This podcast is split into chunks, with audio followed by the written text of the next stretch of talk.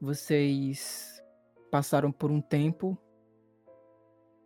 sem, sem se envolver com nenhum caso de paranormal, pois depois da última luta que vocês tiveram contra os cultistas da Estrela Escarlate, vocês acabaram tendo uma vitória, mas a vitória acabou sendo muito traumatizante, tanto pela luta em si como pelo fato do, do Morgan ter se sacrificado para conseguir concluir o ritual. Por conta disso, vocês ficaram três meses tentando se recuperar até que vocês voltaram à ativa. Voltaram com uma pequena confraternização em Cleveland. E após isso, vocês, ainda em Cleveland, decidiram como é que seriam os próximos passos de vocês na, na futura investigação de vocês. Vocês estão agora em um ciclo que vai anteceder uma grande aventura que vai acontecer na Alemanha para enfrentar o Barão Vermelho, o assassino do Jasta Unce. Só algumas coisas que eu tinha esquecido de falar, mas agora que a aventura propriamente dita começou, eu acho importante deixar isso claro. Em regra, a aventura ela vai ser de temática séria, com um tema de horror e de suspense, é, isso não significa que vocês não podem brincar off-topic, só significa que em alguns momentos, alguns temas muito pesados, como por exemplo, nessa aventura vão aparecer e vai ser muito fora de tom e até ruim para a imersão vocês não entrarem num clima sério quando a cena exigir. Então, em prol do jogo e em prol da imersão, eu vou pedir cautela nesse sentido. Não necessariamente todas as aventuras vão ser sérias, vai ter algumas que vão ser mais lúdicas para descontrair. Quando elas acontecerem, eu vou avisar, mas em regra, as aventuras elas vão ser sérias. Em regra, o foco da mesa ainda vai ser interpretação e ainda vai ser investigação. Vai ter raras, quase nenhuma vez que vai ter algum tipo de cena de luta ou de troca de tiros. Os confrontos vão ser mais mentais, vão exigir testes de sanidade de poder, assim como normalmente é exigido. Até levando em conta a Estrela de Escarlate, então foquem mais em interpretar e no roleplay, como sempre. A aventura é real, com consequências reais, o que significa que se vocês fizerem alguma coisa que tenha consequências muito graves, isso daí pode voltar contra vocês e contra o próprio grupo. Ou seja, não é bom vocês agirem de uma maneira impensada, porque isso vai levar consequências para vocês e vai levar consequências para o grupo. A gente não tá no mundo sem lei, então dependendo de, do que vocês vão fazer, eu vou pedir alguns testes, pode acabar com o personagem de vocês, pode... O personagem de vocês pode morrer se vocês fizerem a merda, sendo bem sincero. Então, cautela também nesse sentido. E, por último, recapitulando aqui, é a ideia das aventuras de percurso, que é essa que tá tendo agora, são aventuras que vão surgir no caminho de vocês de um canto para outro. Vocês agora estão indo para Chicago, para resolver algumas coisas que ficaram ainda em aberto na aventura da Estrela Escarlate. E aí, durante essa jornada, vocês foram de trem até um, um até um local próximo de Chicago e vocês pegaram um carro e seguiram estrada com o intuito de ir para Chicago. O negócio é que vocês, durante essa jornada, acabaram encontrando uma menina ferida chorando, tendo crises de pânico. Ao mesmo tempo, havia gritos guturais gigantescos na floresta, gritando pelo nome dela, Mary. Vocês ajudaram essa garota e se comprometeram a levar ela até a casa dela. No caminho, vocês tiveram que parar num posto de combustível, posto de abastecimento. Desse posto, aparentemente, as pessoas que lá trabalhavam, elas eram pessoas confiáveis só que de uma hora para outra elas acabaram se virando contra vocês no intuito de matar essa jovem, a Mary. No curso desse combate, é, vocês acabaram conseguindo neutralizar as duas pessoas, só que inesperadamente acabaram surgindo duas entidades, uma grande aranha, a qual também emitia diversas pequenas aranhas, e a própria entidade do ceifador, a representação da morte. Felizmente, um grande clarão surge no céu, um clarão dourado. Essas duas entidades somem. E quando vocês saem do posto de, de abastecimento, a lua, que no início ela estava com uma feição de lua cheia, agora está com uma feição de lua nova. Ou seja, alguma coisa aconteceu. O Jin conseguiu descobrir que isso é uma espécie de ritual, o ritual da estrela dourada, que consegue neutralizar os efeitos da. Os efeitos não, o aparecimento da morte e também os efeitos da. da geradora das teias da vida, uma grande aranha. E aí, sabendo disso, vocês resolveram suprir qualquer tipo de pista que pudesse indicar que vocês tinham participado da finalização das pessoas que trabalhavam no posto. E vocês seguiram adiante até a cidade. Não é necessariamente nenhuma cidadezinha, eu preciso destacar isso. É um amontoado de casas que fica no caminho para Chicago. É tão amontoado que nem sequer existe um posto do governo, não existe força policial, nada. Para quem é aqui acho que a Talita provavelmente ela deve ter ido para algum interior, é tipo aqueles interiores do meio da estrada, Talita. E para quem nunca viu, basta imaginar que é um amontoado de casas que fica no curso de uma viagem de estrada que vocês ficam, que é muito comum aqui no interior e também é comum nos interiores de outros países. Jack Caver, você seguiu a e depois que vocês chegaram nessa nessa esse amontoado, né, de casas na pista.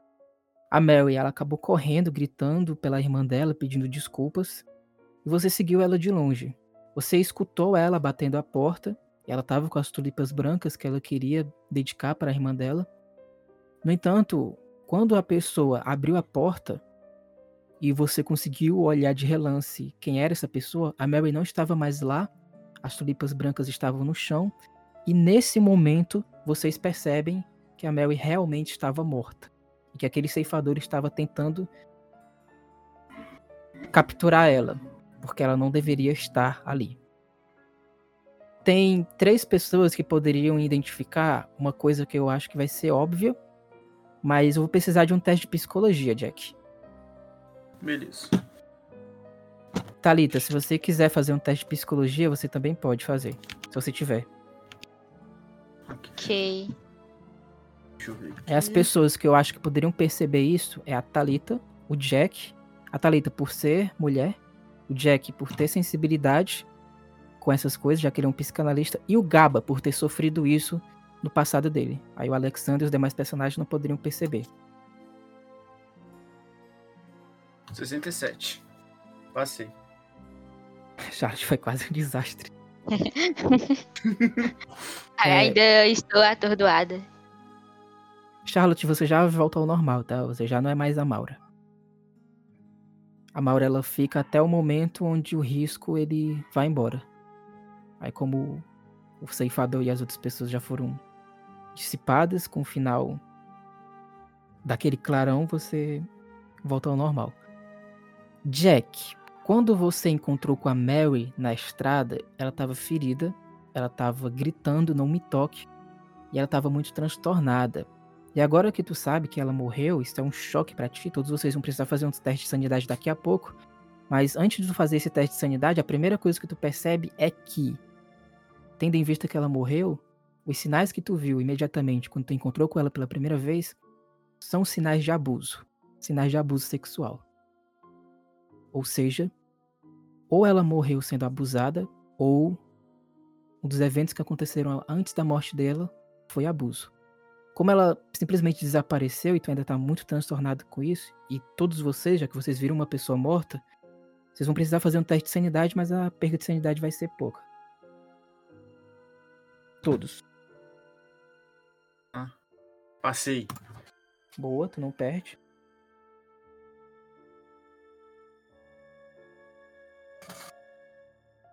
Charlotte também não Passei. perde.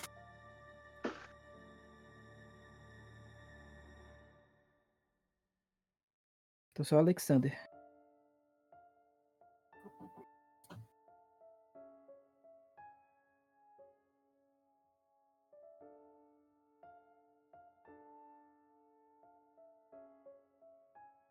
Eric, tu fez o teste? Não, deu, não tá dando uma de gaba e dormindo no meio da sessão, não, né?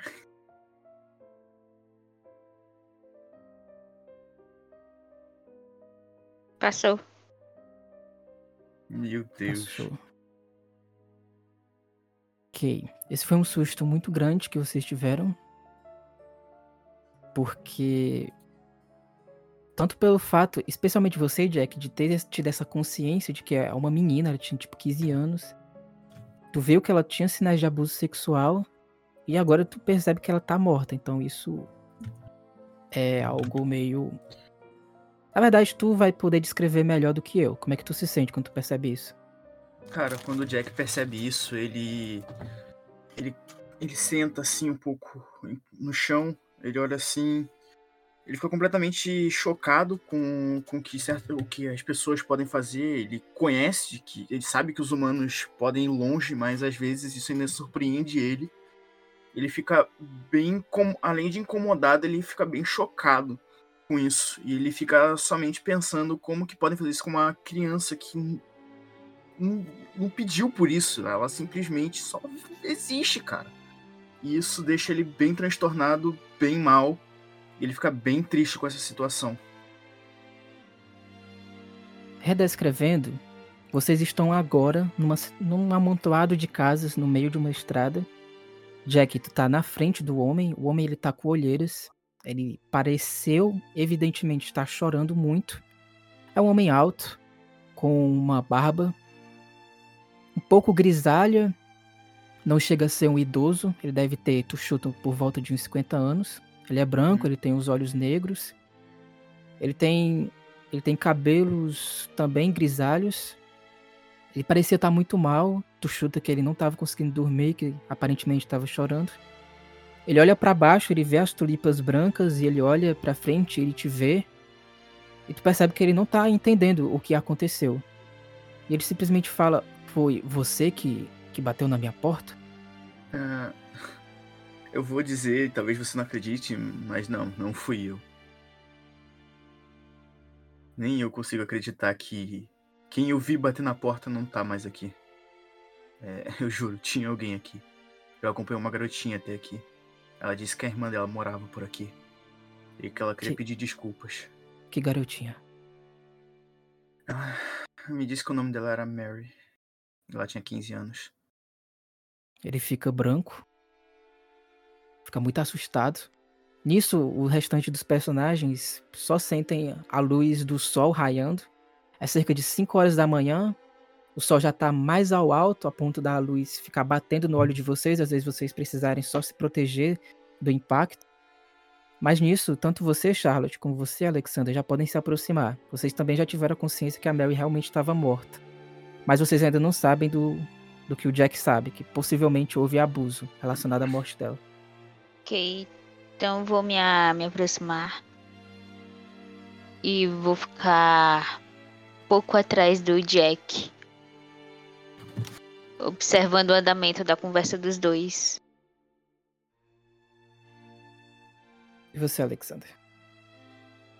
Eu vou chegar e ficar ao lado da Charlotte também seguinte. Cara, ele. Ele esboça um, um, um, uma vontade de chorar, Jack. Só que ele segura isso. Hum. Ele nitidamente não tá conseguindo entender. É. Você, você viu a minha filha? Ela. A Mary. Ela é minha filha. O meu nome é. Meu nome é James. James Brown. Ela. Ela. Ela desapareceu ontem de noite. Eu. Eu não é... sei o que é. aconteceu com ela pelo, pelo que eu vi, eu acho que antes de morrer, a sua filha foi abusada. Que? O quê? É o que eu posso te dizer, porque eu encontrei ela na rua machucada e trouxe ela até aqui. Onde ela está? Ela... Eu não sei. Eu trouxe ela até aqui e ela bateu na sua porta. Eu escutei alguém batendo na porta. Você escutou alguém batendo na porta. Mas não fui eu, foi ela. Mas ela não tá aqui. Você tá brincando comigo. Jack, pode hum. fazer algum teste. Vai ser muito difícil. Tu imagina que é muito difícil uma pessoa acreditar que. Sim. Vai ser extremo.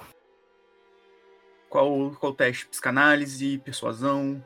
Aí é que tá. Tu pode me propor aqui qual seria, mas independentemente seria crítico porque é muito difícil. É quase impossível a pessoa conseguir acreditar. Cara, eu poderia, como o Jack é um psicanalista e ele sabe muito bem como fazer as pessoas entenderem a situação e também como ele consegue fazer as pessoas verem o que ela, mesmo que elas não queiram, elas têm que ver. O psicanálise poderia ser uma boa, como se ele estivesse ali ajudando ele e fazendo ele entender que algo aconteceu e infelizmente o pior veio a acontecer e que coisas estranhas de alguma forma podem ter realmente acontecido ou persuasão para poder persuadir ele de que o mundo não tem explicação para tudo e que é tudo muito confuso. Pode ser ambos. Tu escolhe. Vou jogar um psicanálise então. Bem extremo. Sólido. Quase. Cara, tu. Como é que tu tenta convencer ele? Assim, a o resultado vai ser ele não acreditando e fechando a porta. Uhum. E imediatamente, tu, como um cara que tem sensibilidade, tu imagina que o cara deve estar muito mal e que ele deve ter interpretado como sendo uma brincadeira de mau gosto. Uhum. Tu consegue entender perfeitamente o lado dele, já que Sim. a filha desapareceu de madrugada. Mas como é que tu tenta convencer ele? Jack, olha bem. Pode até parecer uma brincadeira de mau gosto, mas não é o que eu faria. Eu tô só passando por aqui na estrada com os amigos. E a gente viu a sua filha, ou a gente acha que viu, eu não sei mais dizer o que é verdade ou não. E a gente parou pra ajudar ela. E aí a gente trouxe ela pra cá como ela pediu. E quando eu escutei alguém batendo na porta, não tinha mais ninguém na sua porta. Assim como você mesmo viu. Ela tava com as tulipas na mão e deixou no chão. Eu não sei mais o que aconteceu depois. Ele olha muito para as tulipas brancas, mas tu percebe que ele já, possivelmente por não ter conseguido dormir, e pelo fato de tu ver de uma maneira bem evidente que ele tava chorando muito, Uhum. já que há os traços do olho inchado dele, ele simplesmente fala com a voz muito embargada, quase chorando: Você, você tá brincando comigo, eu, eu não tenho tempo para essas coisas. Ele fecha a porta. Não, Deixa ele eu- antes de fechar a porta, ele pega as tulipas, tremendo, e aí ele fecha a porta. Eu só olho assim, meus pêsames. Eu, eu quero ir em direção à porta e vou. E vou bater na porta.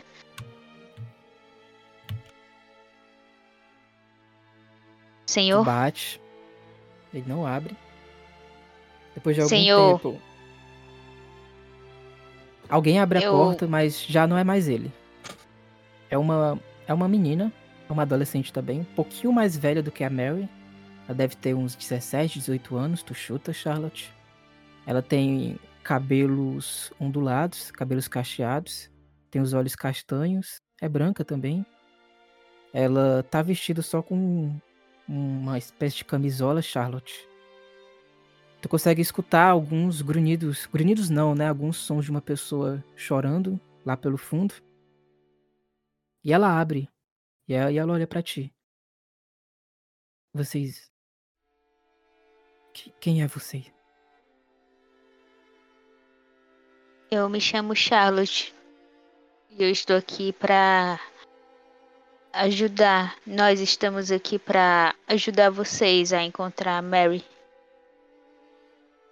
E descobrir o que aconteceu com ela. Você deve ser a irmã dela.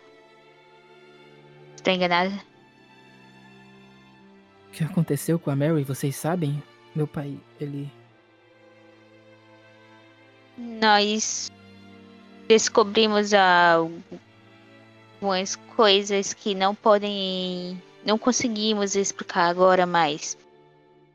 Deixe-me apresentar adequadamente. Me chamo Charlotte Malone e sou jornalista. E Charlotte. esses aqui são meus colegas. Jack, Prazer. ele é psicólogo. E Alexander, ele é. Eu olho pro Alexander tentando É, falar eu- alguma coisa, só que eu não sei o que, que ele é. Então, ele detetive. ajuda, gente. Eu sou detetive. Isso, detetive. Fazer um Nós teste, somos um. Qual? Aí você também defende. Aí se você eu passar esse cenário, vocês não vão conseguir aproveitar a- agora. Não, tipo, na sessão toda, mas agora não. Que eu só vou concluir aqui pra mim depois tentar fazer um teste de persuasão. É, nós viemos aqui pra ajudar a sua família a saber o que aconteceu com a Mary. Vou tentar aqui persuasão. Vai. Vai ser sólido, porque tu não tá tentando é, falar que a Mary morreu.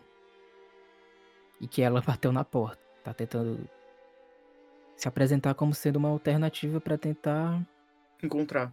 encontrar ela. Então fica mais racional. Mas ainda assim é difícil.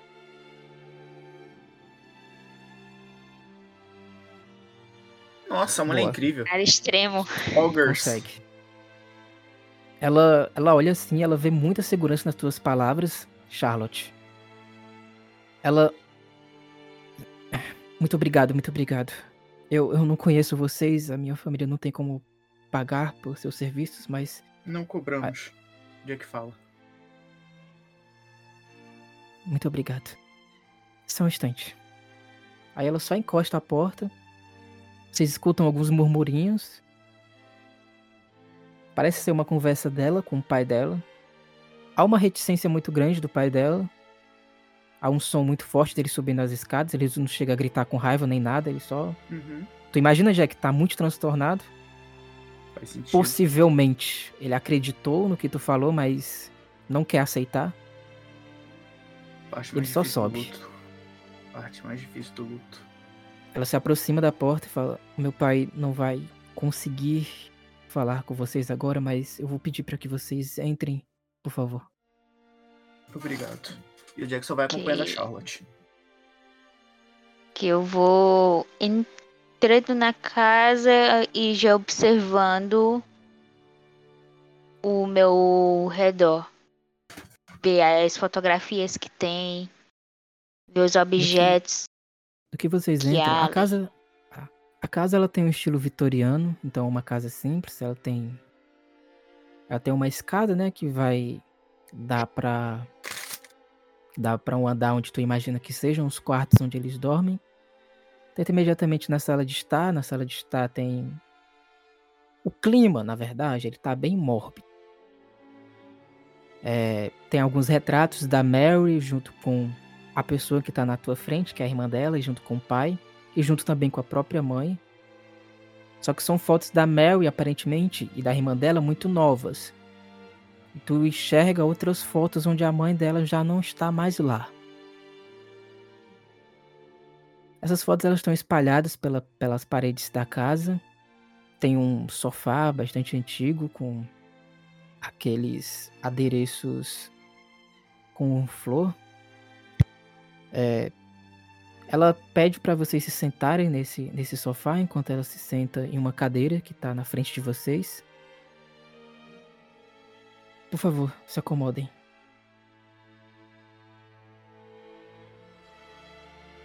E aí eu me sento. Ô, mestre, posso fazer um teste pra mim saber se ela já passou por isso também? Psicologia.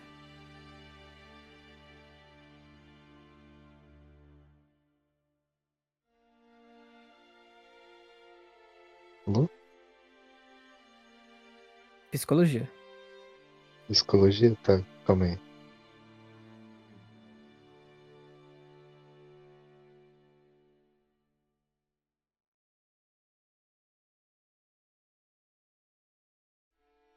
Aproveitar que eu abri aqui. Por que, que eu tenho umas habilidades que tá escrito só Alexander? Hã? Tenho duas habilidades. É no. pelo aplicativo do ouvinte. Não é do melhor também. Tem duas habilidades que tá escrito Alexander Jackson. Cara, eu tô podendo ver isso, só joga aí. Depois eu vejo. Rolou aí o dado? Tu falhou. Foi quase um desastre até. Ah. Tu não consegue perceber se ela tem. Se ela teve ou não alguma experiência similar. É, só pra fechar, o, o Gaba e o. E o. O Gaba tava desacordado. O. O Adrian tava transtornado. E eu vou fechar aqui que o Jim vai levar eles pra Chicago, tá? Vocês Beleza, têm esse conhecimento antes. beleza. Mas eu acho que o Matheus falou que ia entrar. Não, é. Fica esse ciclo dele indo, deixar eles pra Uhum. Chicago. Aí ele consegue voltar. A cidade, essa amontoado de casas, ele fica bem próximo de Chicago, inclusive. Ah, tá bom então. Então Ah, problema. então é, é daquelas cidades beira de estrada. Exatamente. A, a moça que está na frente de vocês, ela se identifica. Chama. é, muito prazer, meu nome é Rose. Sou Rose Brown. Eu sou irmã da Mary. É, eu não sei se é de conhecimento de vocês, mas a minha irmã, ela. A gente teve uma pequena briga. E ela. Acabou fugindo de casa ontem de noite. E a gente não sabe onde ela tá. A gente já pediu pra polícia vasculhar pela cidade. A gente já procurou por toda a madrugada. O meu pai, ele tava vasculhando as florestas. Ele não conseguiu encontrar nada. Gente não sabe o que aconteceu com ela. Se vocês puderem ajudar a gente de alguma forma, eu agradeceria muito. Ok, pra. Pra gente poder ajudar, nós precisamos fazer algumas perguntas que podem ser um pouco incômodas para você e para o seu pai. Mas acredito que principalmente para você. Quais perguntas? Eu olho bem para ela. Sim. Algumas podem ser até de cunho íntimo e se você não quiser respondê-las, eu entenderei. Ou se quiser respondê-las apenas para para mim, tenho certeza que os rapazes aqui não não ficarão ressentidos em, em sair por um momento ou outro. Não é? Eu olho para os meninos. O Jack só Uhum, assente, certo. é só concorda de com a cabeça.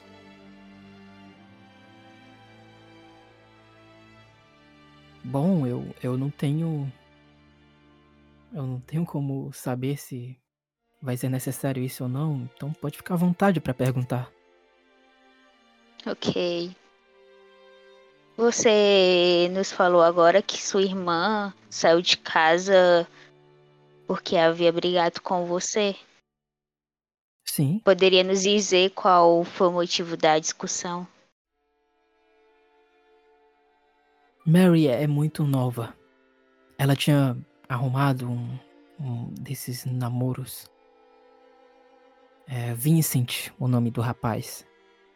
E ela tinha falado pra mim em segredo que estava pensando em viver com Vincent fora da cidade. Tava pensando em ir com ele pra Chicago, fazer a faculdade dela, terminar os estudos dela por lá com ele e sobreviver. Eu disse, obviamente, que ela era uma tola, que isso é inimaginável. A nossa mãe, ela faleceu e desde então nosso pai tem dado de tudo, tudo de bom e de melhor que a gente necessita e sempre necessitou. Abandonar ele assim dessa forma era muito egoísta. Ela simplesmente disse que eu era uma insensível, a gente brigou muito. E ela saiu correndo de casa e fugiu. E eu deixei ela ir. Eu me arrependo muito disso, mas. É, é irreal pensar que uma menina tão nova possa simplesmente querer se iludir com esses namoricos, desperdiçar uma vida que ela poderia ter aqui. Eu não concordei. Compreendo. E haveria algum motivo da Mary resol- ter resolvido ir sair de casa pra ir morar com esse namorado? Ela tem alguma discussão ou ou ela e seu pai não não têm uma interação adequada? Não, muito pelo contrário, ela e meu pai, elas sempre agiram sempre se deram muito bem. Já que tu tu pode Hum. fazer o check-in quando tu quiser perguntar. Uhum. É, então, posso saber se ela tá mentindo? Não, não tá. Tá falando a verdade. Tá. Tudo que ela falou até agora é verdade. Ela não parece tão saber de nenhuma relação errada que possa acontecer, tá bom. E ela só conclui: eles eram somente tolos. Eles são tolos apaixonados. Mas isso daí E- também é por causa daquela mulher. Mulher? Que mulher em questão? A florista daqui. É Eu. Eu não quero falar sobre essa mulher. Mas ela não era uma boa influência pra Mary. Elas eram amigas? Ela sempre conversava com essa florista. E percebe, Charlotte, que ela tá, tipo, falando, né, enquanto tá olhando. Ela tem muita certeza da própria convicção dela nessa versão. Tu percebe, Jack, que ela não tá mentindo sobre Uhum. nada? Só que tem um momento onde ela vê as tulipas brancas em cima de um cômodo. Ela olha assim um pouco. assust- Não assustada, mas dá um baque nela, como se alguma coisa tivesse batido muito forte na cabeça dela. Ela fica olhando para as tulipas brancas por alguns momentos e. Ela só balança a cabeça assim e fala: Bom, mas o que mais vocês querem saber? Qualquer informação que eu possa dar para para vocês conseguirem saber onde a Mary está, eh, eu posso contribuir da melhor maneira possível. Sobre o, o Vincent. Ele seria da mesma idade ou mais velho que a Mary? E como eles se conheceram ou como você o conhece? Eu não, eu não sei como eles se conheceram. Ele tem 15 anos também, a Mary fez 15 anos recentemente. Eu nem sabia que ela estava tendo essa relação com ele. Por isso que eu digo que talvez essa moça da floricultura possa ter se tido uma, uma influência na Mary nesse sentido. A Mary é muito nova. Ela não pode se enganada com essas ilusões.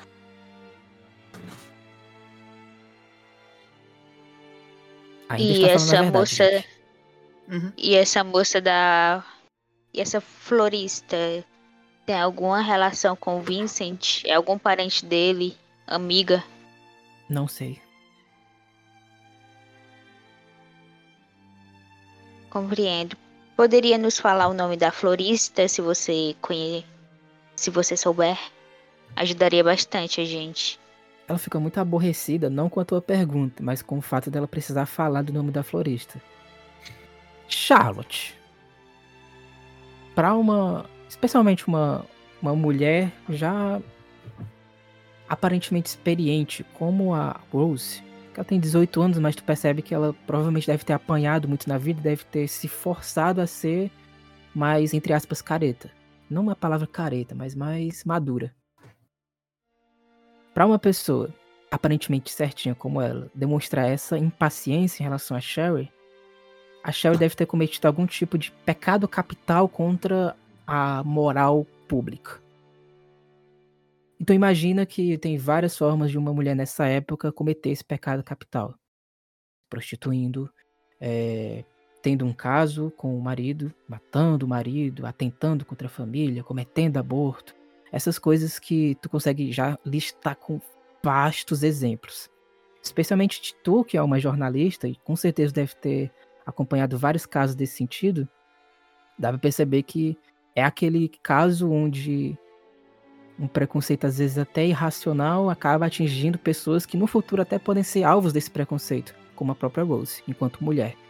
E ela fala: o nome dela é Cheryl. Vocês podem encontrar ela mais adiante. Ela dá uma localização mais ou menos exata de onde fica a, floricu- a, flori- a florista. Ok. Ok, eu vou. Ok, Sherry. É.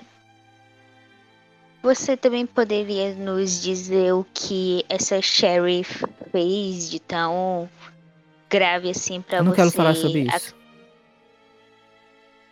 Ela é bem Ok. seca. Ok. Eu vou, vou olhar bem pra ela. Enquanto eu fazer essa pergunta, eu quero saber se se a reação dela se agrava em relação à irritação. Ou se ela estranha meu, a pergunta Tu- que eu vou fazer agora. Pode Eu- fazer psicologia, ou tu pode dar uma dica pro Jack, fazer um teste de psicologia pra ele ficar mais alerta nesse sentido. Porque como vai ser mais sutil, ele vai precisar fazer o teste. Já que tem a possibilidade do desastre. Apesar disso, ainda vai ser fácil pra ele conseguir detectar isso. Ok, eu vou, vou olhar de que canto de olho pro Jack. E com a pontinha do, do meu da a pontinha dos meus dedos do pé, eu vou bater na perna dele de maneira discreta. Uhum. E, a nariz, e pra sentir. é. E quando se ele olhar pra mim, eu vou de maneira também discreta, eu vou apontar com a cabeça pra ele ficar atento. Ele dá uma coçadinha no nariz. a, tipo, a tá. Rose. Eu vou olhar bem pra ela. Ok, eu compreendo que algumas perguntas você não se sinta confortável em responder. Mas vamos continuar aqui.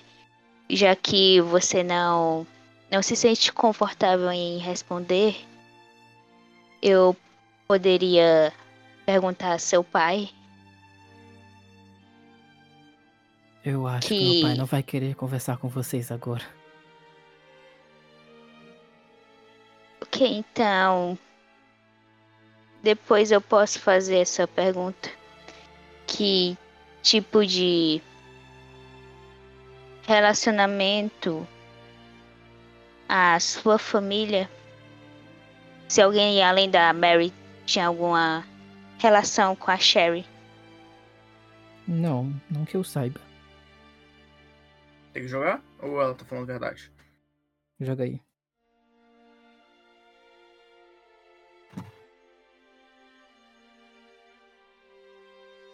Sólido. Fala a verdade.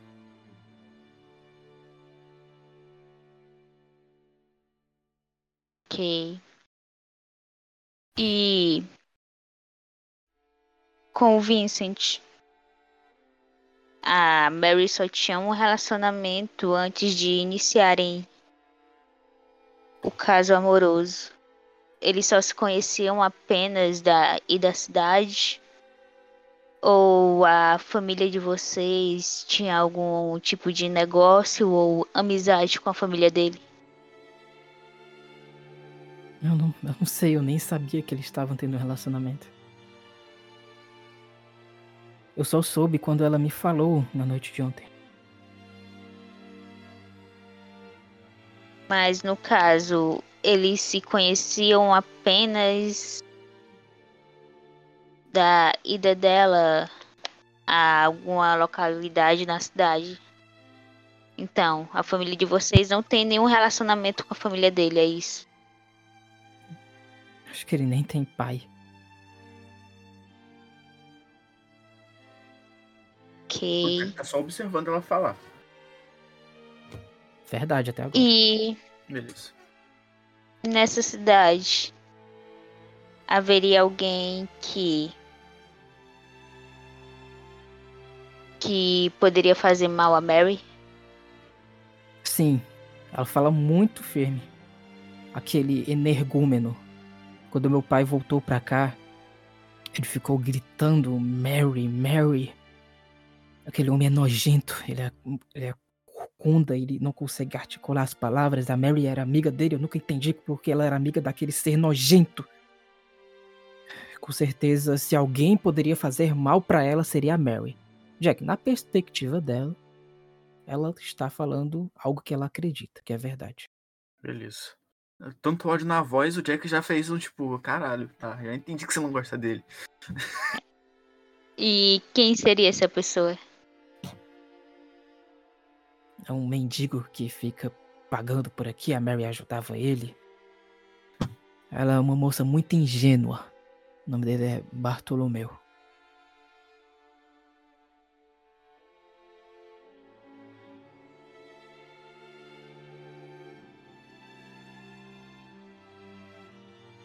Ok. E esse Bartolomeu era era alguém conhecido na cidade, além, de ser mendigo, ele fazia outra coisa? Tinha algum outro Eu. Eu, eu não sei. Ele sempre ficava importunando a gente, pedindo esmola, ficava. Ele não consegue falar direito, então ele sempre fica falando, murmurando e. É muito incômodo. Eu, eu não gosto dele. E também nunca gostei que a Mary ficava ajudando ele. É claro, ele possivelmente é um deficiente, mas ela não pode ser tão ingênua a ponto de ficar tratando de uma pessoa assim, tão perigosa, tão nojenta.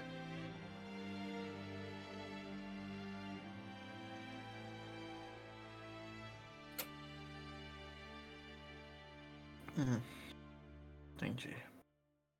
Hum.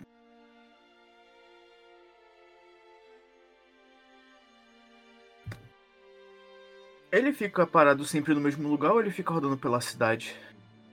Ele fica rodando pela cidade. Quando meu pai chegou da expedição para procurar Mary, ele apareceu aqui, ficou gritando Mary, Mary. O meu pai precisou pegar um bastão antigo que ele tinha aqui para espantar ele e depois esse sujeito foi embora.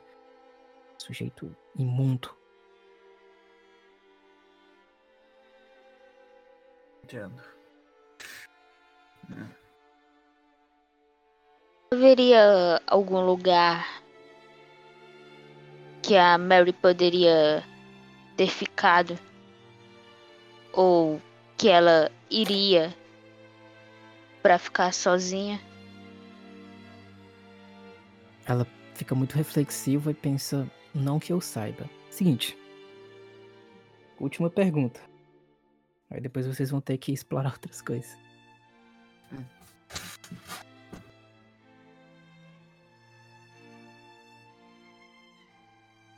Onde que fica a floricultura da moça? É aqui na cidade mesmo ou é um pouco mais longe? É aqui na cidade. Ela dá uma indicação precisa de onde ficaria a floriculturista. Ok.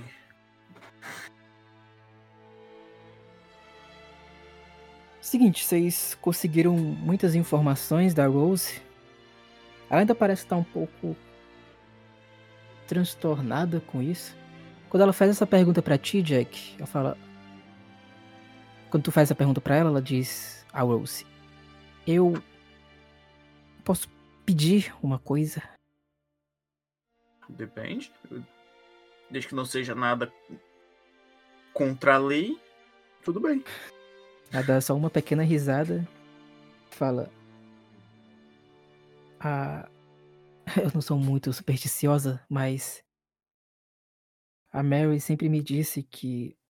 Desde que ela frequentou essa floriculturista que ela tinha ensinado para ela que essas flores, ela aponta para as tulipas brancas, Uhum. elas significam perdão.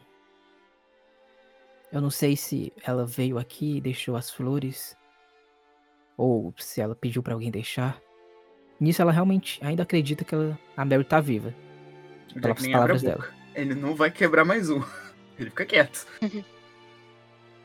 Eu, eu não gosto muito da floriculturista, mas a Mary sempre me diz que um ato de gratidão é o oferecimento de tulipas brancas e um ato de respeito a esse pedido seria um ato de oferecimento de lírios brancos.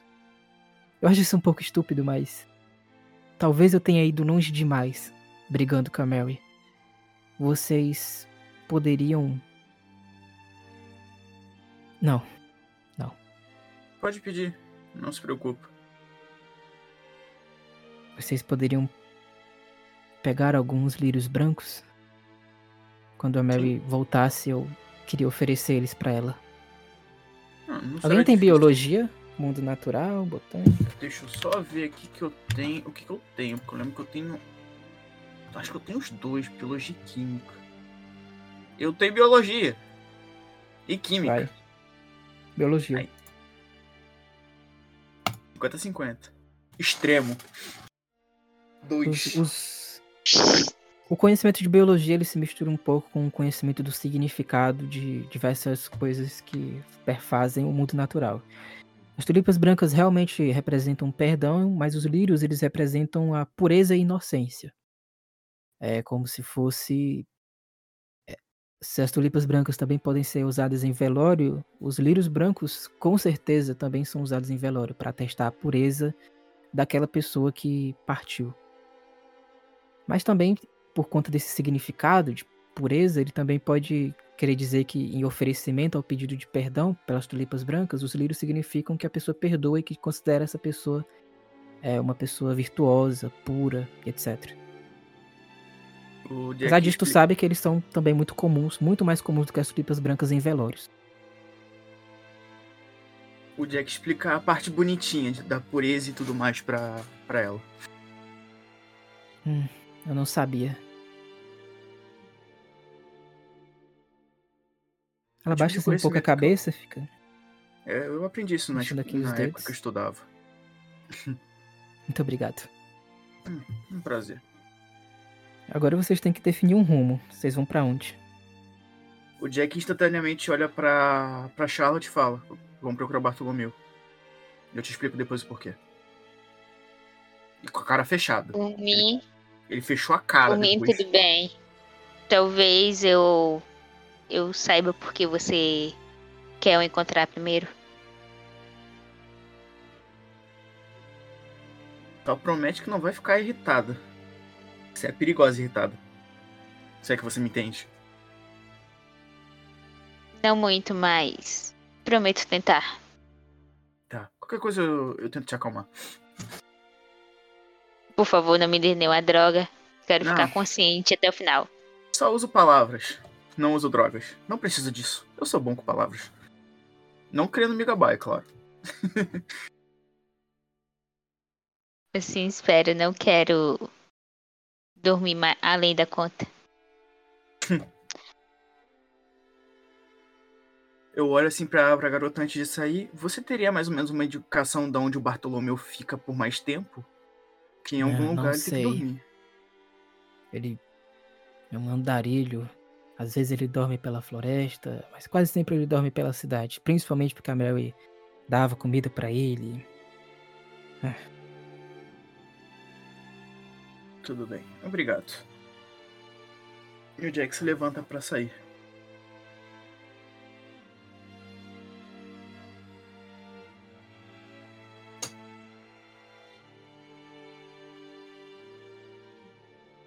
E os demais? Tudo bem. Eu me levanto. Me aproximo um pouco mais da Rose. Estendo minha mão pra ela em forma de cumprimento.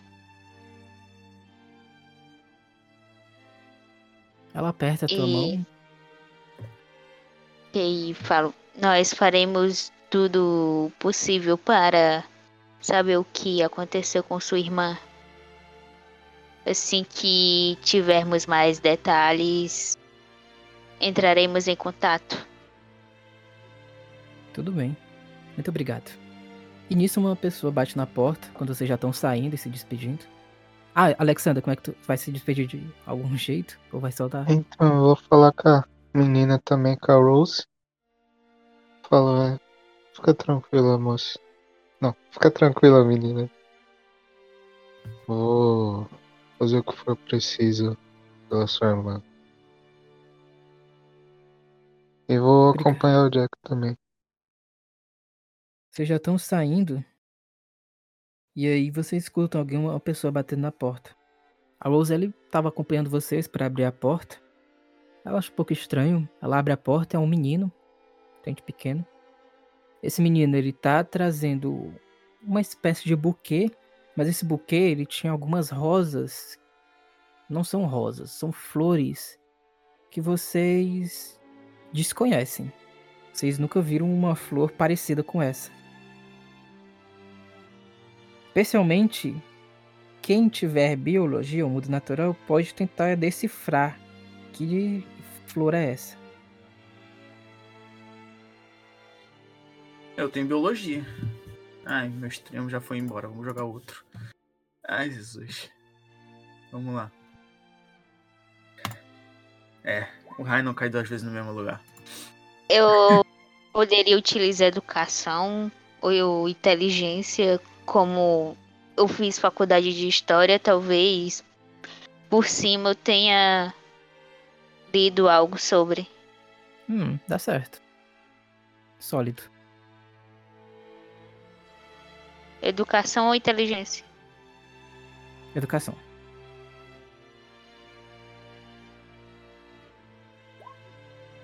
Ah, foi só sucesso. É, não deu. Acho que eu vou espalhar depois no Roll20, mas eu tô mandando aqui no Discord. Essa falou aqui. Ah, não, foi errado. é Essa muito Discord. A flor de Tokyo Ghoul. É. Vocês desconhecem essa flor, vocês nunca viram ela sendo cultivada na, nos jardins que vocês conheceram aqui da América.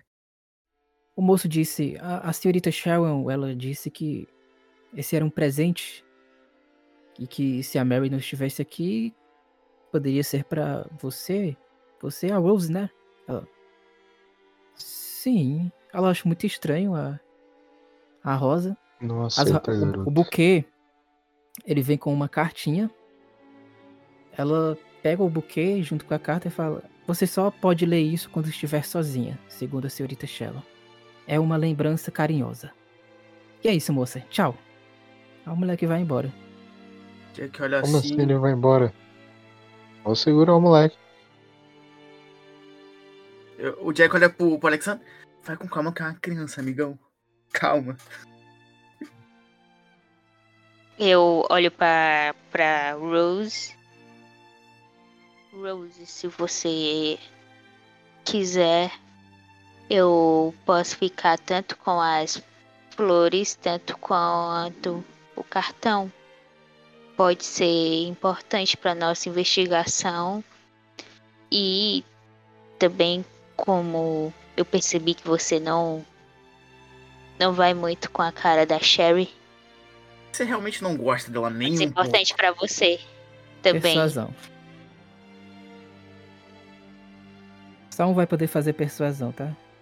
Então pensem bem Eu aí faço. quem tem. Vou deixar com a Charlotte. A persuasão da mulher é muito melhor do que a minha. Normal, tá? Pronto, Charles. Opa. O V educação. Ah, falhei! Ah, da eu ziquei. Por um! Por um! Por Por um. eu, eu, eu não, não posso gastar sorte, Não. né? Isso. Não pode Ah. gastar sorte nem forçar. Ah, Por um! Por Eu tô pouco, indignada Charlotte. Por pouco. Mas ela vê. Ela não consegue entender. Percebe que ela ainda tá um pouco surpresa. Mas a carta, ela tá tipo. Ela tá tipo timbrada. E ela vê um gesto de carinho muito grande que ela não imaginava que poderia vir dessa mulher. Vocês percebem que ela parece que tem nojo dessa mulher pelo que ela aparentemente fez. Mas que nesse momento o nojo ele diminuiu um pouco. Ela fala, eu. Eu vou dar uma chance pra ela. Eu vou ler a carta e. De uma maneira reservada. Isso daí vai ser reservado, ou seja, vocês não vão conseguir reverter isso. uhum. E dependendo do conteúdo, depois eu converso com vocês. Acho que vocês vão precisar sair agora, não é? É. É. O Jack se forçou pra usar um destreza e roubar ela, mas tudo, roubar a carta, mas tudo bem. É, Jack não é esse tipo de pessoa, não.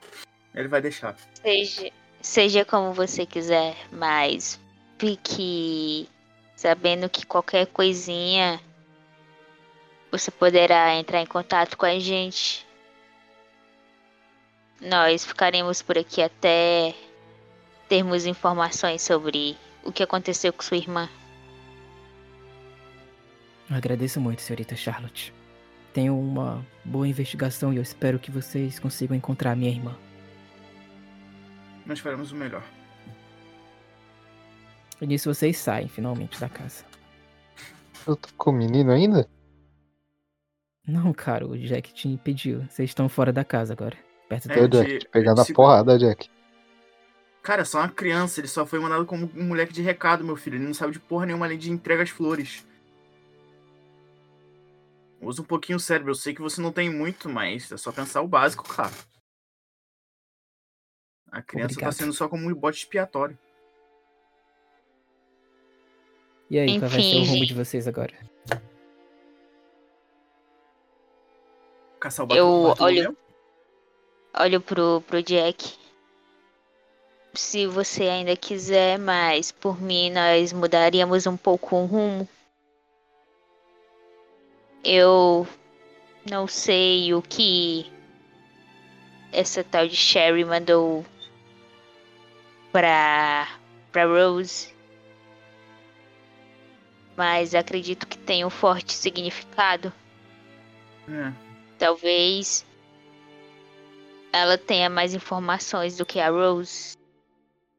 É, a Stop, e só uma, uma coisa, coisa. que. Eu queria falar uma coisa pra vocês. Hum. E, se possível, vocês se lembrem, porque é possível que eu me esqueça disso, tá? Nas aventuras, vai ser possível vocês fazerem um teste de. de boatos. Procurar boatos, tá?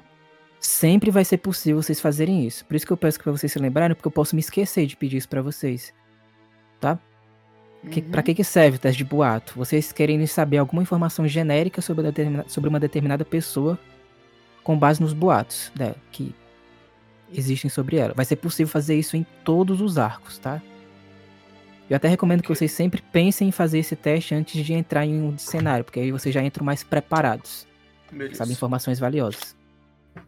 Esse teste ele vai ser com base em alguma perícia que vocês podem defender seja educação, seja vocês procurar se relacionar com alguma pessoa que tem um círculo de um círculo social similar ao teu. Então, por exemplo, Jack, Hum. acho que se tu for ver o Jack, o Alexander e também a própria Charlotte, tem alguns ganchos de círculo social que vocês têm uma maior relação pelo fato de vocês serem psicólogos, jornalistas, pelo fato do, do Alexander ser assassino, né, e etc. Vocês podem pegar um gancho com base nisso daí ou com base em uma justificativa que vocês possam apresentar também para vocês, por meio desse círculo social, usando o teste de educação, tentar saber alguma coisa no que tange a boatos. E outros testes também, como persuasão, lábia, vocês podem defender sem problema.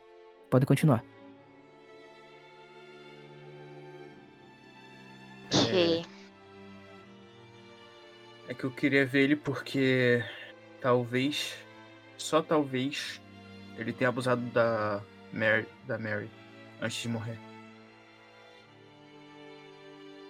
Talvez sim, talvez não. Talvez Tenha Alguém abusou, sido- Isso é certo. Isso eu posso te garantir. Ela foi abusada antes da morte. eu. Eu não, não estou duvidando da sua palavra, mas. O que vem na minha mente são aqueles gritos chamando o nome dela. Bem, E se. E se eu tiver. Se eu tivesse uma suposição a, fa- a fazer, seria de que possivelmente ele encontrou o corpo dela. pode ser. Jack, Oi. não sei se eu perdi algum momento. Mas por que que a gente não tá suspeitando do namoradinho dela mesmo? Porque ele não é daqui, né? Ou ele é daqui da cidade? É, é daqui. Ah, tá. Ele é da cidade. Ah, ele tem 15 anos. É. Mesmo sendo um idiota, ele não é um idiota a tal ponto. Só se for um psicopata. Mas um psicopata seria visível numa cidade como essa. É, não, não tiramos ele da lista de suspeitos, mas Ele não tá no no top. momento, é, e no momento ele tá na na última colocação. É, pra mim. Não que eu seja muito esperto, né? Mas. Quer dizer, sou muito esperto. Mas pra mim, o menino que aparece do nada começa a, a se envolver romanticamente com a menina e depois ela aparece morta naquela situação. depois de fugir ainda, depois de falar que quer fugir pra viver com ele. Alexandre, a gente não tem tá em Romeu e ponto. Julieta. É, mas a gente não tá em Romeu e Julieta pra alguma coisa assim acontecer, ou algum outro conto de romance. Acho que não. Em Romeo e Julieta os dois morrem. É, e se ele morreu e a gente ainda não sabe? A gente só encontrou um espírito na rua. Vai que tem dois. Verdade. Vou Enfim. procurar, vou procurar pela floresta. Vamos. Eu começo a vamos- andar da frente. O Jack olha assim, bem, vamos então. Será que a gente conseguiria falar com. Eu pensei no Bartolomeu porque olhando a hora ainda tá muito cedo, é muito difícil. A, a Cherry tá acordada essa hora ou já tá na, na floricultura. Acho que ela já, já tá. ah, Ela mandou aquele. aquele buquê de flores pra, pra Rose. Você tem um Acredito ponto. que ela já esteja lá. Passou mais ou menos uma hora nessa conversa de vocês com a, com a Mary. Com a Mary não, com a Wolsey. Então. Tá, já são Uma seis. da tarde? São seis. São seis. Chegaram de manhãzinha, 5 horas, quando o céu tava raiando.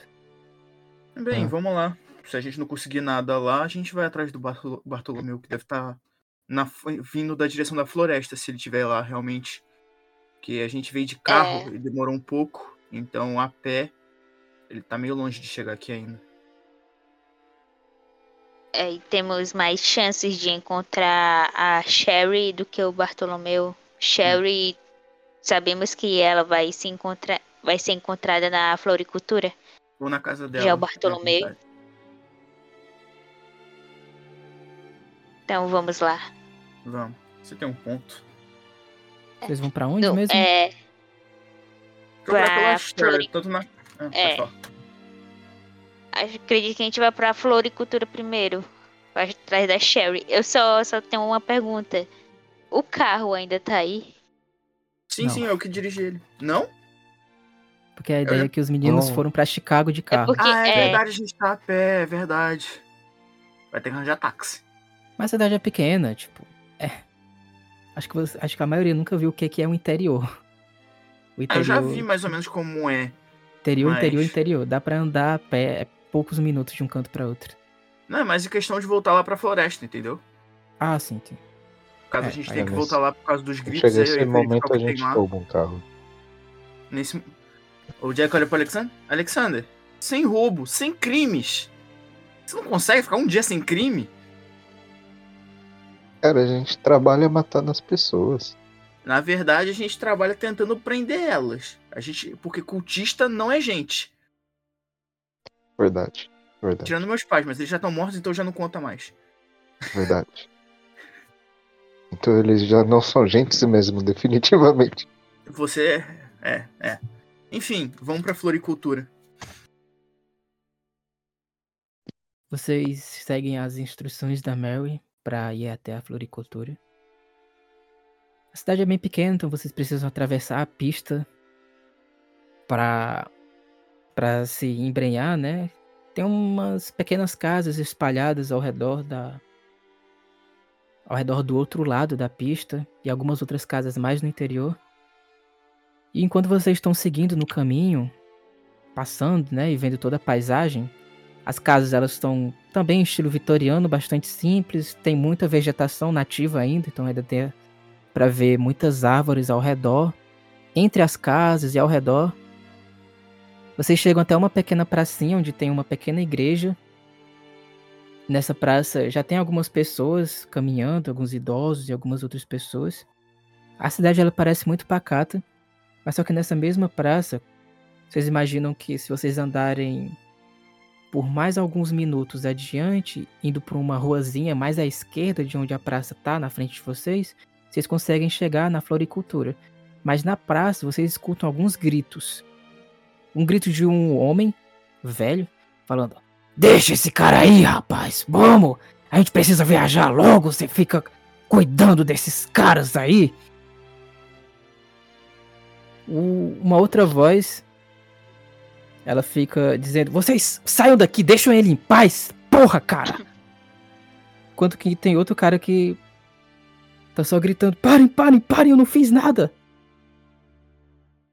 Vocês vão em onde tá na direção da voz, ou- a das vozes ou vão prosseguir pra floricultura?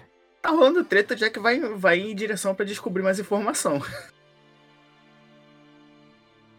É, É, a, a Charlotte vai atrás do. do Jack e- pra tentar ao menos evitar qualquer confusão que envolva eles.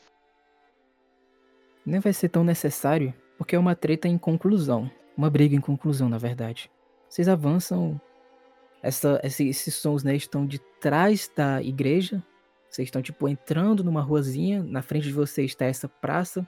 Onde está a igreja, vocês imaginam que os sons, eles vêm por detrás da igreja. Então vocês precisam ainda se aproximar um pouco, com cautela. E aí vocês veem que tem uns caras literalmente correndo.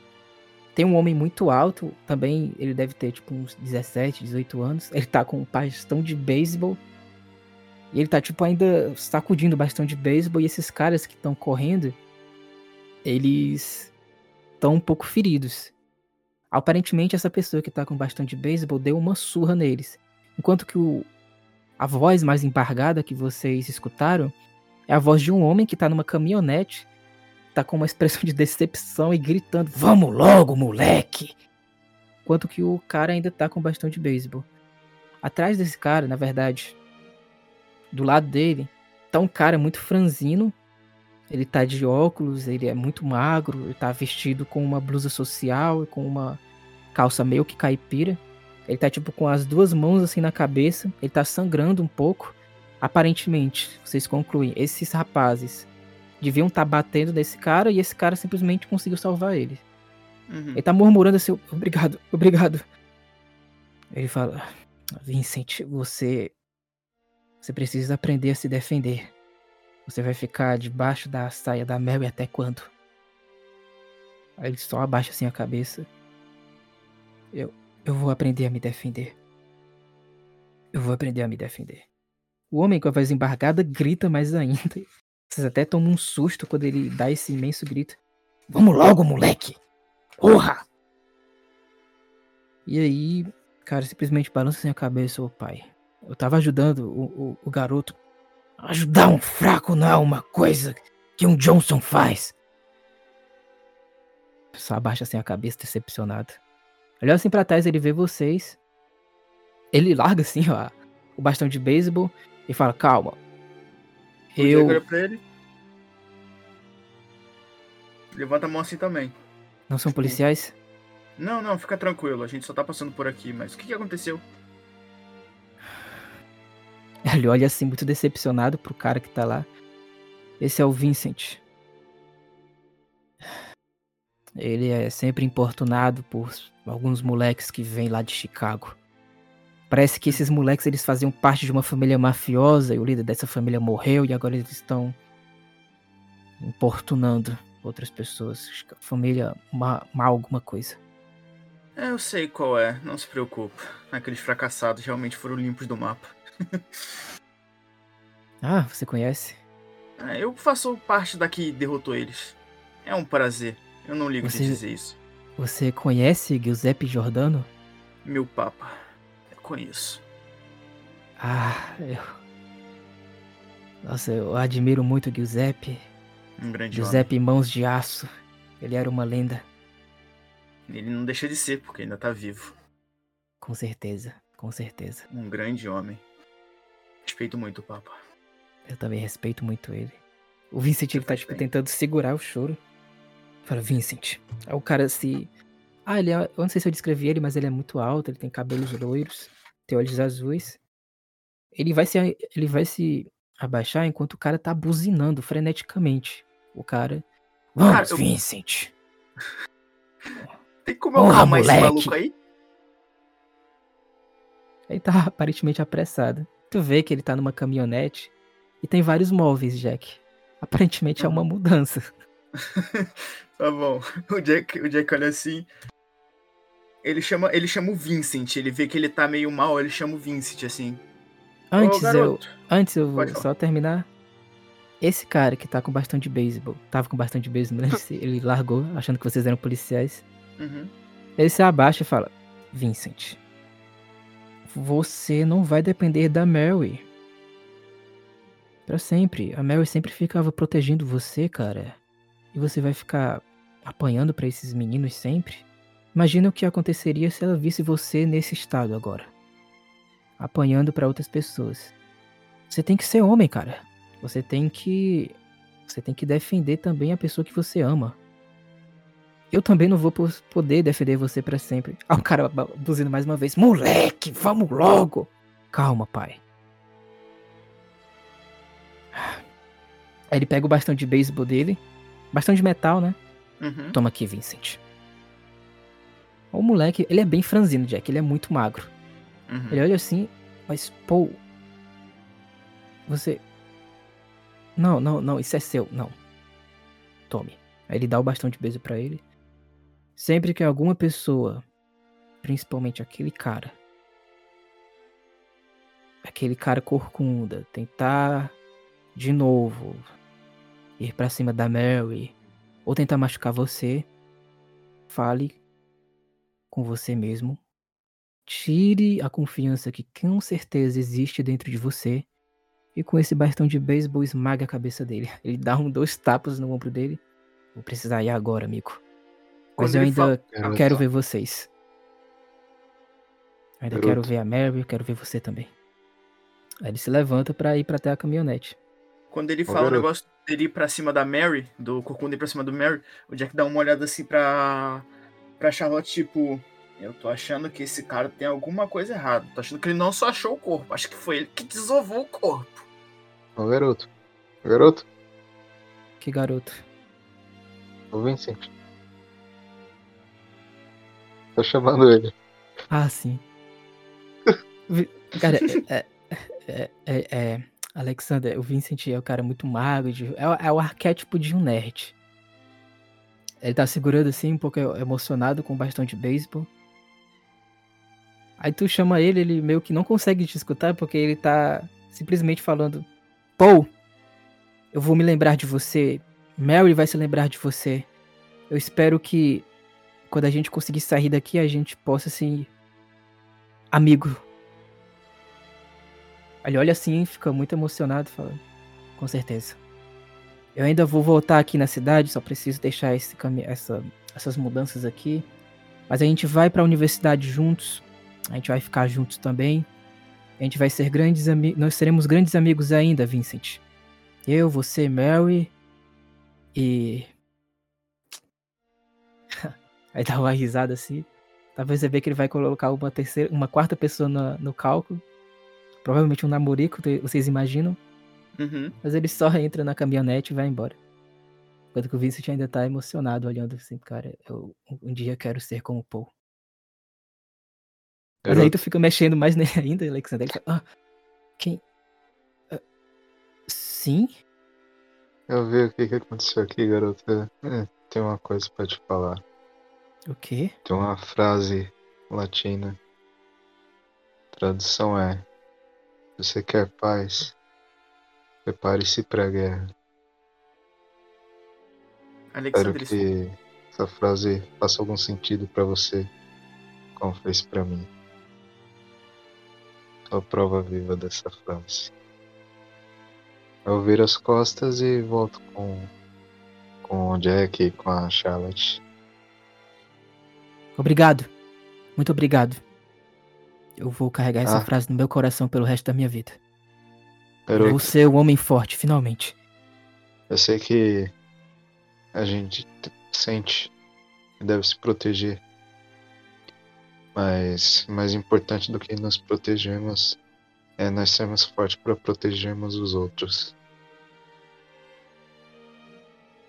O Jack tá surpreso com o que o, com o que ele, com o que ele fala. O Jack fica tipo, caralho, Caralho. Alexander, porra. O prêmio de roleplay do jogo da sessão vai para Eric. Chego no ouvidinho do Jack. Não, no ouvidinho não. Eu chego perto do Jack. Hum, Hum, que isso, Alexander? Tava indo tão bem. Chego perto do Jack. E aí, Sim. quem não tem cérebro agora, hein? Pegando a porrada. Nada mal. Ele olha Eric. assim, Boa, Eric, parabéns. Muito bom. garoto, vem cá, Vincent, né? Sim, sim. Você tem paz? fique em silêncio. É, Dá pra perceber que ele é uma pessoa como você, Jack. Eu olho pra ele, Tu, tu reconhece nos olhos dele que é uma pessoa que perdeu os pais ainda jovem. eu olho pra ele. Vem cá. Eu tenho um caminho pra você. Vou te fazer uma pergunta. Você quer ser forte? Eu quero, Você quer poder defender aqueles que você ama? quero, eu quero defender a pessoa que eu mais amo na minha vida agora. Você faria qualquer coisa por isso? Sim, Eu tô indo pra Chicago. Eu tenho uma pessoa que pode te deixar mais forte. Mas você vai ter que entregar sua vida a ele. Ele vai te proteger e vai te ensinar. eu, eu não queria ficar longe da. Mary. Distância às vezes é necessária pra se tornar mais forte e proteger aquele que amamos. Coisas são necessárias, sacrifícios são pedidos em certos momentos. Eu, eu aceito. Eu aceito. Então- Eu, eu preciso falar com ela antes, mas eu aceito. Tudo bem. É, Me diz uma coisa, qual foi a última vez que você viu ela? Ele abaixa a cabeça. Moço, qual é o seu nome? É Jack. Prazer. Você é daqui? Não, mas a gente parou por aqui pra ajudar a família dela a encontrar ela, porque pelo que parece, ela saiu de casa e o pai não conseguiu encontrar, então a gente tá tentando ajudar com isso. Então. Ele fica muito, ele fica muito receoso de falar isso, mas. Jack, tu vai precisar fazer um teste aí de psicologia. Psicologia não. Tu defende. Acho que persuasão. Talvez até psicologia, mano. É algum teste pra tornar é, ele mais suscetível a falar sobre o que ele tá pensando em falar. Cara, pode ser psicanálise, como se eu estivesse numa sessão ali fazendo. Como eu fiz com o pai da. Perfeito, da, da coisa. perfeito. Pra deixar ele mais tranquilo, mostrar que eu tô ali como um amigo, como uma pessoa que quer ajudar. Extremo. Agora você vem, né, extremo? Obrigado. Então. Ele fica muito receoso a princípio de falar isso, Jack. Só que depois de um tempo ele fica mais seguro. Ele, ele- ele sente uma estranha confiança em tu.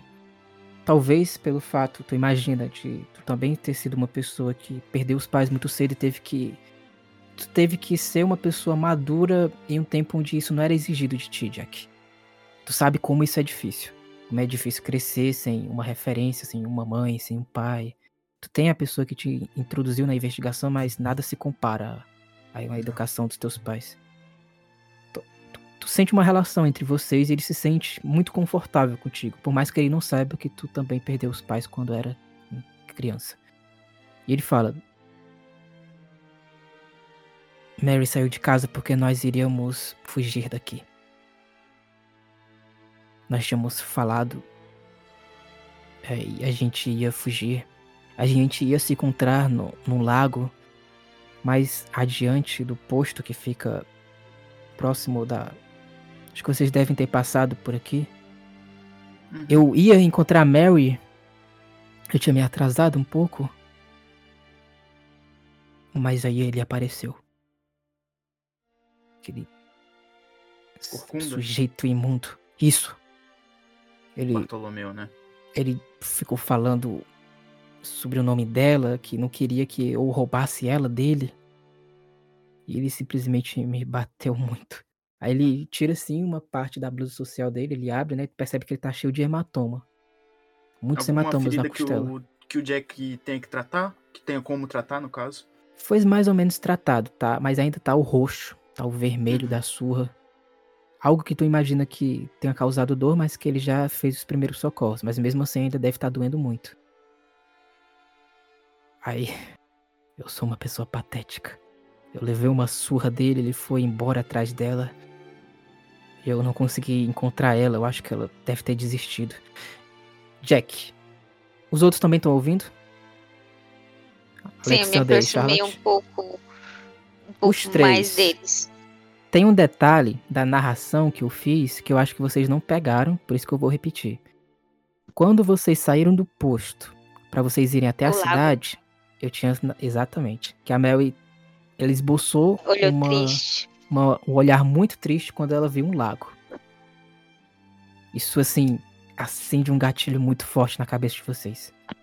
E Jack, tu sabe que ele tá falando a verdade. Tá O sendo Jack bem olha- sincero pra ti. Ele olha assim, aí garoto, você não foi patético. Eu sei como você se sente. Eu já fui, eu sou como você. Eu também perdi meus pais.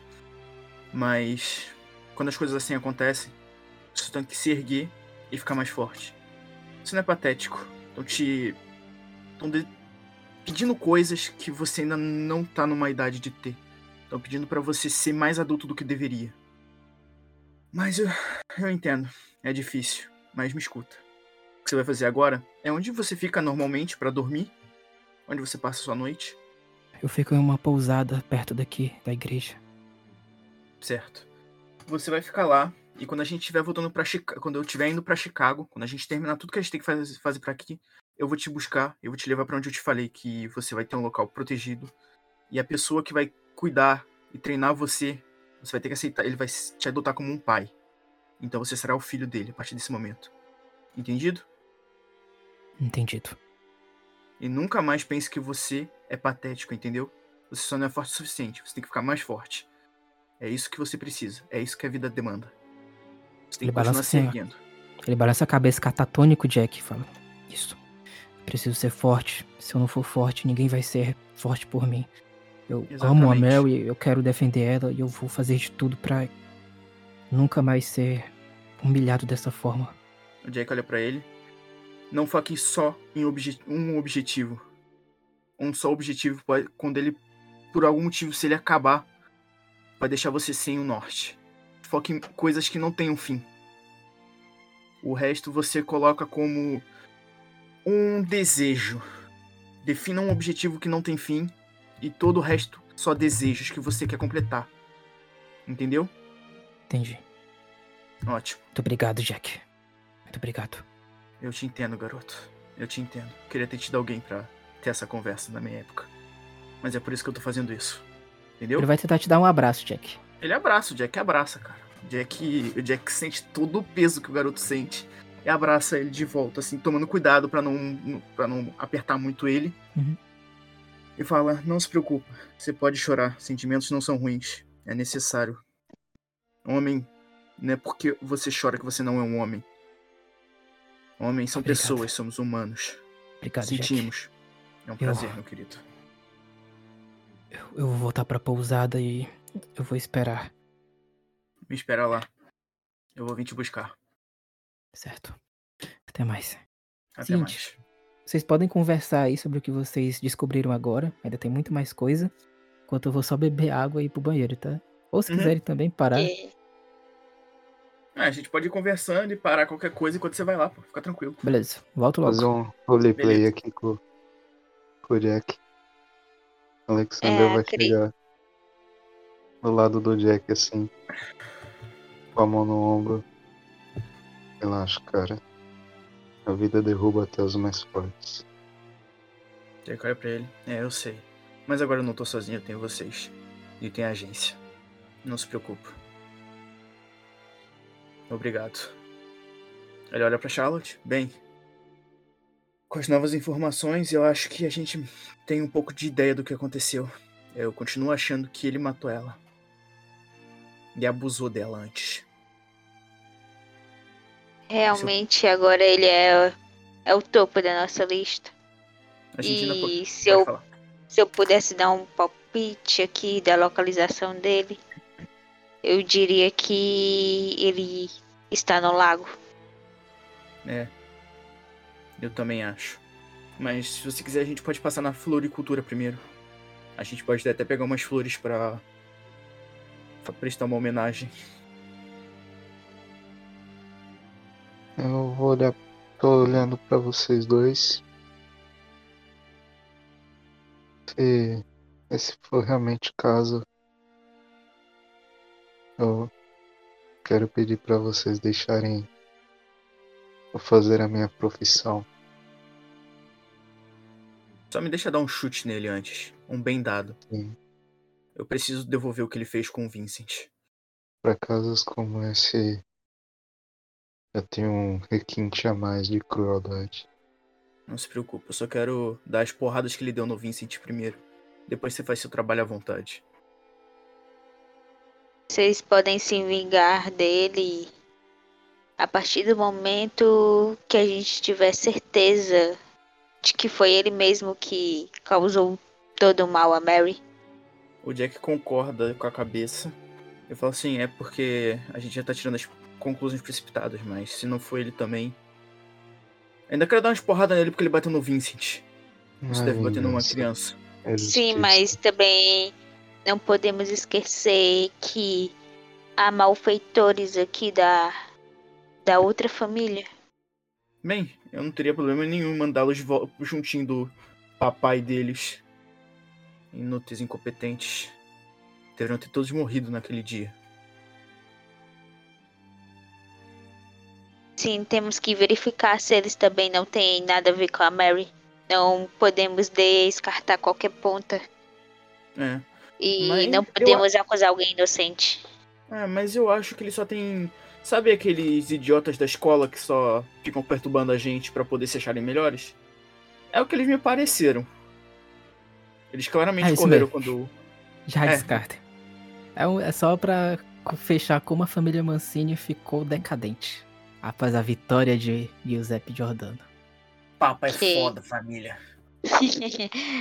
Quando terminarmos tudo que temos que fazer aqui, vocês podem dar um susto nessas pessoas. Hum, seria interessante. Adendo, já é 7 horas. Se vocês quiserem, vocês podem fazer o teste de boato, tá? É uma, Eu ve- quero. uma vou deixar Pra fazer. Pra saber sobre a, a Vou deixar com a jornalista, porra. Inclusive, eu, eu vou realmente pedir pra vocês se lembrarem disso, porque é importante. Para as sessões seguintes, e como eu disse, eu posso me esquecer, já que é uma coisa muito fora do que a gente normalmente faz. Se for a Charlotte, vai ficar muito mais fácil, por ser a Charlotte mulher. Mas sendo os personagens masculinos vai ficar mais difícil. Que são alguns assuntos que. Hum. É Enfim. por isso que eu vou deixar com ela. Ainda mais Ô, que ele é repórter. Bota Oi. com ela. Depois coloca lá nas regras também esse negócio de Ô, vou botar. Valeu, valeu, valeu. Vou botar assim. Então, é, você faz teste de educação pra pegar os boatos, Charlotte. Ok.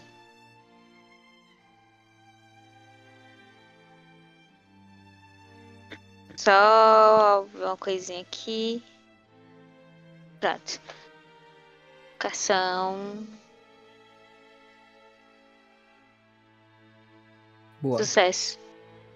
Então, Charlotte, já são, já passaram mais, já passou muito tempo, né? Já tem gente rodando pela rua.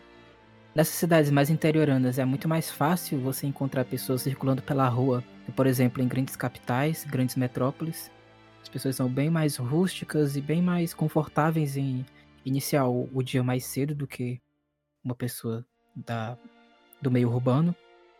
E tu começa a conversar com as pessoas, meio que despretensiosamente, tentando saber quais são os boatos relacionados a Sharon, que é a floriculturista. Então, se lembra que quando vocês foram lá pro posto, tinha um irmão desaparecido? Uhum. Que tinha uma imagem de Nossa Senhora, o quadro deles, as velas acesas, que até a Mary abraçou e disse que ele tinha que. Que tudo tinha. que nada de ruim deveria ter acontecido com o irmão do, do cara, né? Que é- acho que era o Glenn, ou outro. O nome dele era, Ra- era Raymond.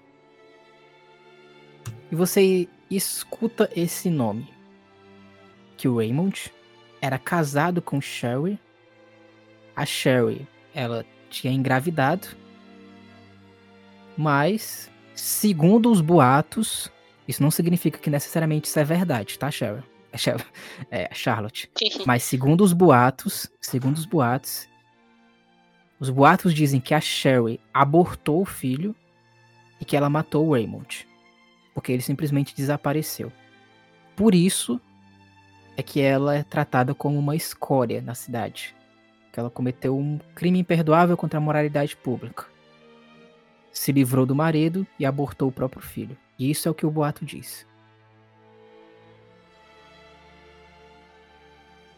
E é isso que tu consegue. Ok. Eu me aproximo dos outros dois, repasso a informação que obtive sobre o, o porquê da má fama da Sherry. E até me compadeço com ela porque possivelmente tudo que falam sobre ela são mentiras. Somente para defamar a honra dela. Inveja. É. Bem, vamos até a floricultura. É, assim a gente pode ter certeza se são só boatos realmente.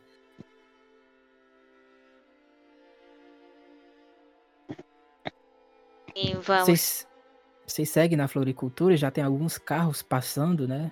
Alguns carros passando por uma trilhazinha mal, mais ou menos mal construída.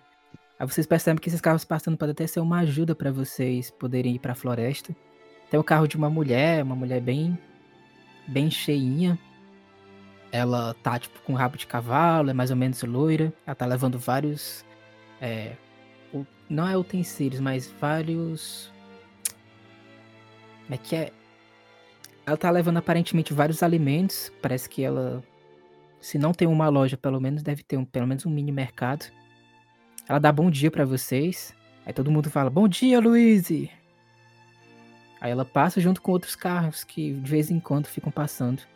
Aí vocês avançam. Guardem esse nome depois. É, vocês avançam. E vocês chegam até a floricultura da Cheryl. É, é uma. A. a sa- como é que é o nome do que. da- eu estou. Eu estou não estou conseguindo me lembrar do nome. A fachada da loja. Tem várias flores vermelhas. É, algumas, mas tem muitas tulipas brancas e muitos lírios. E mais ao fundo, quando vocês veem a Sherry, a Sharon, ela tá cuidando da mesma flor que vocês viram que ela tinha mandado. Ela tá cuidando, tipo, num vasinho que fica perto de um balcão onde ela tá. Tá regando, no caso. A mesma flor que ela tinha mandado para a. para a Rose. Aquela flor meio estranha que vocês nunca tinham visto. A Sharon, ela é uma mulher que deve ter aparentemente uns 40 anos. Apesar disso, ela tem os cabelos completamente brancos e são brancos como se ela fosse uma idosa. Não são brancos tingidos. Vocês conseguem perceber isso? de- Pronto. E ela tem uma pequena tatuagem no pescoço dela. Vocês estão vendo ela de costas? E ela tem uma pequena tatuagem, uma marca. Se o Jin tivesse aqui, ele poderia fazer um teste para descobrir possivelmente o significado. Mas como ele não tá, vocês só vão ver essa tatuagem aqui que eu mandei no Roll20. No Roll20 não, no Discord. É, Pequena não, tatuagem eu atrás do pescoço dela.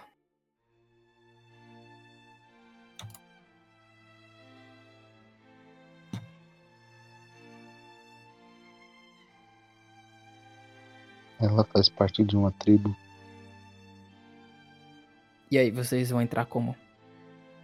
Cara, o Jack vai entrar abrindo a porta devagar, normalmente, assim, e ele já tá, ele tá analisando ela desde que ele entrou pra ver se primeiramente ela tem alguma coisa que possa ligar um psicopata. Pelo, por, por tudo que disseram. Ele quer, no mínimo, ter certeza que ela não tem nenhum traço de psicopatia ou qualquer coisa assim, qualquer problema, porque ele já encontrou um. Aí era tá, bipolar. Jack. Tem um traço que ela tem, não é de psicopata. Mas é de uma pessoa que é extremamente co- desconfortável na presença de homens. Ela olha assim pra ti, ela já olha com um olhar mal encarado. Há alguma coisa, consegue imaginar de cara, tu já tem muita experiência. O valor da tua perícia te proporciona esse conhecimento. Uma experiência muito, muito ruim com um homem pode ter sido a razão pra ela aparentar esse desprezo. A palavra é desprezo quando ela olha pra você e pro Alexander. O Fala de uma Jack- maneira o bem ríspida. Bom dia. O que veio fazer aqui? Bom dia. é, a gente. Opa, A gente tava procurando sobre a Mary. Ela desapareceu e a gente tá tentando ajudar a família dela a encontrar ela de novo. Soubemos que você falava com ela, então a gente só queria perguntar se você chegou a ver ela ah, antes dela desaparecer, algum momento passando pela cidade. Se você chegou a vê-la em algum momento, porque ela sumiu e o pai dela não conseguiu encontrá-la de jeito nenhum. E culparam até mesmo o Vincent, que ele tenha feito alguma coisa, pelo que eu escutei, que ele tá na praça. É. Ah, sei.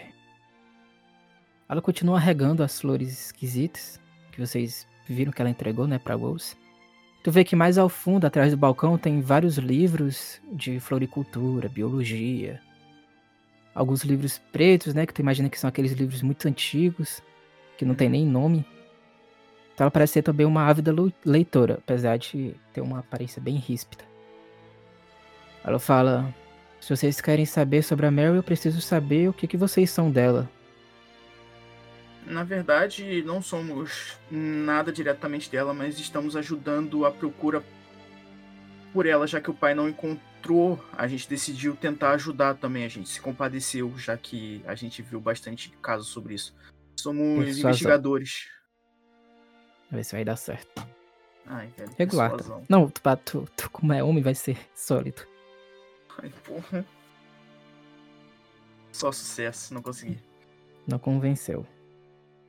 Fala: Eu não posso dar informações sobre uma amiga minha para um estranho.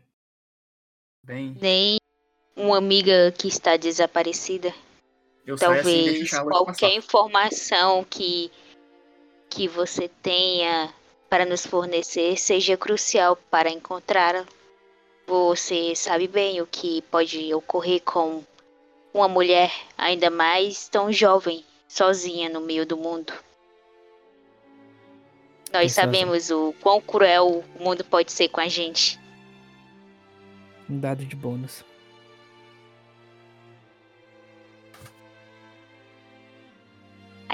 Caramba. Mais uma Não, vez não é quase. possível. Não é possível. Tá zicado, velho, não dá. Não deu certo, Charlotte. Ela fala: Eu entendo a sua visão, moça, mas. Eu não posso falar sobre isso.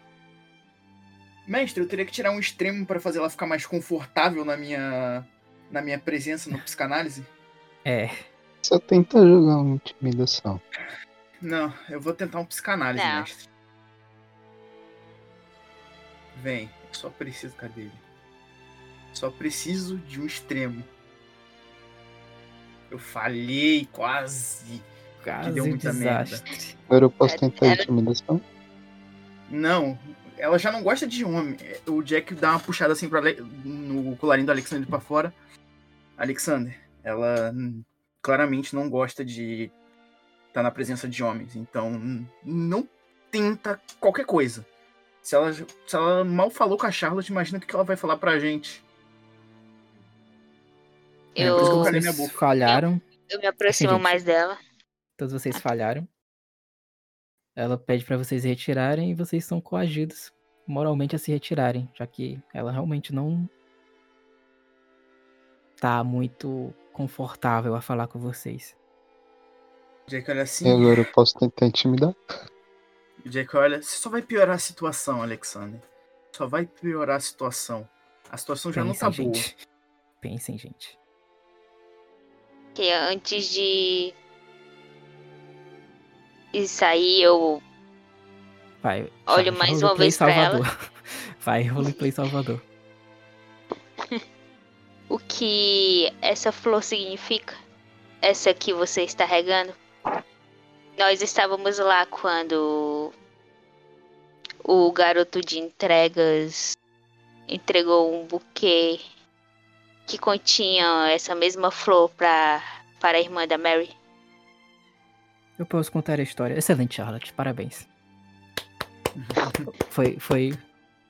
Heroína, foi como foda. sempre. Mas eu tava Foi preferindo deixar a Charlotte falar mesmo, porque ela- a mulher me odeia. Eu não vou nem abrir minha boca mais. Pior que ela fala o seguinte: eu posso contar uma história sobre essa planta se esses dois cavaleiros saírem.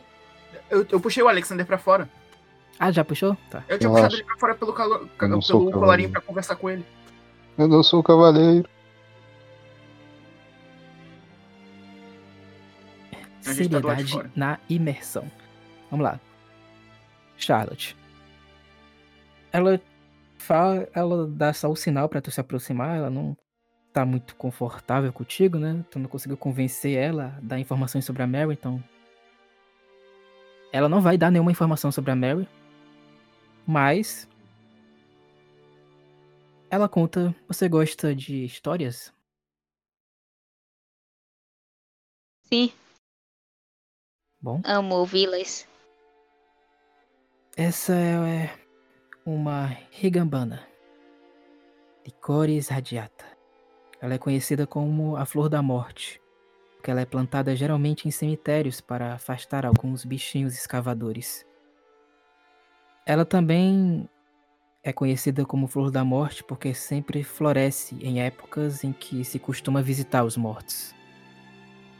Segundo a lenda chinesa, haviam dois doentes, Manju, guardava as flores, e Saka, que guardava as folhas. Os dois nunca se conheceram pessoalmente, porque uma planta nunca dá folhas e flores ao mesmo tempo. Por causa disso, eles resolveram desafiar os deuses marcando o encontro. Por causa dessa desobediência, esses dois duendes foram punidos, ficando separados por toda a eternidade. Por conta disso, a Rigabana ela está associada à perda, à dor, à saudade e à morte. Eu amo essa rosa, eu amo essa flor, essa planta, porque em um dos momentos mais horríveis da minha vida, foi ela que me deu a salvação. E aí ela coloca a mão de trás do pescoço, cobrindo totalmente aquela marca que vocês tinham visto. E ela fica esfregando, olhando reflexiva ainda para Regambana, que é a flor do lírio que vocês viram que ela mandou para Wolse. E no caso você tê-la mandado para Rose significa muito então, já que essa flor, mesmo que o significado dela em si seja algo tão horrendo como a dor, a morte e a saudade. Mas para você não. Pelo que percebo, significa quase como um recomeço, um renascimento. E até um toque de acolhimento. A Mary realmente significava muito para você. Mesmo ela não estando presente, você ainda quer confortar aqueles que ela amava. Você deve entender que uma mulher é, antes de tudo, uma pessoa forte. Não porque ela deva, mas porque a sociedade força uma força inumana na gente. E ela fala uma coisa que é bem evidente, que tu pode inclusive concluir com base no que ela fala e com base nos boatos, o que possivelmente pode ter acontecido. Mesmo que eu tenha passado por um momento muito difícil, Mary é a filha que eu nunca consegui ter.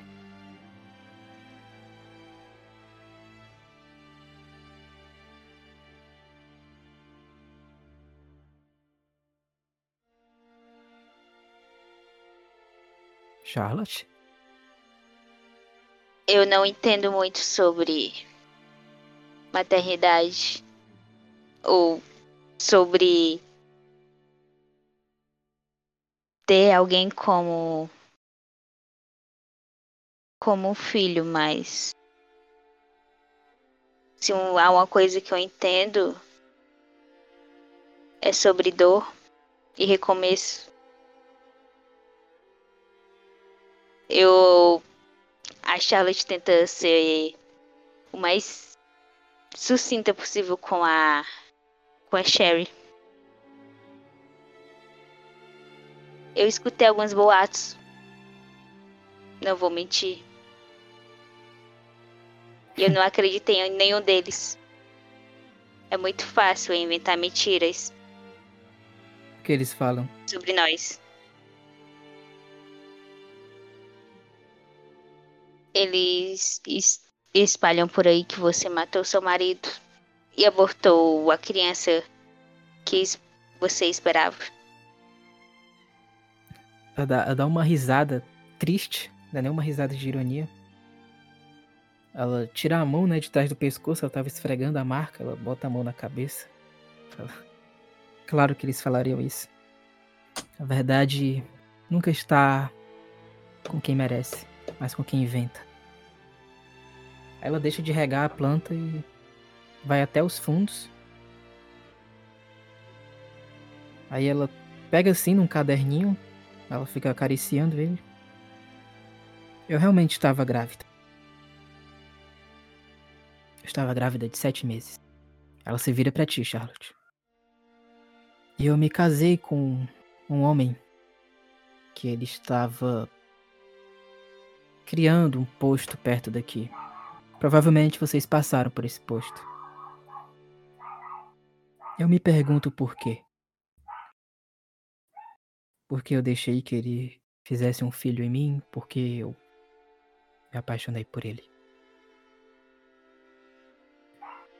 Eu tinha sete meses quando fui agredida por ele. Eu perdi meu filho. Minha filha, quer dizer.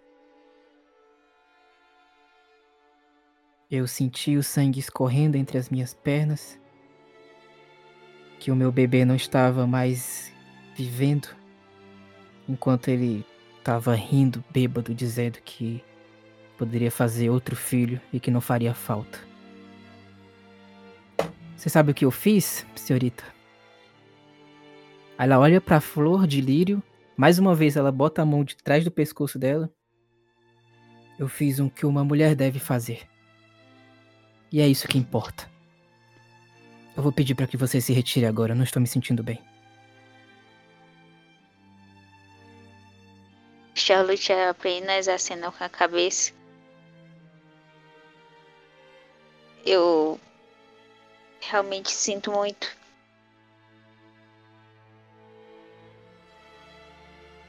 Pelas suas duas perdas.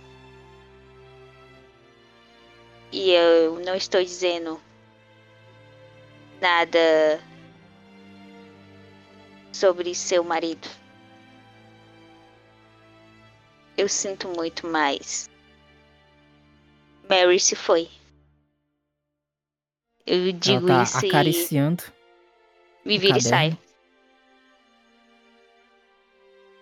Quando tu tá saindo, tu vai precisar sair, né? Porque ela não tá se sentindo bem.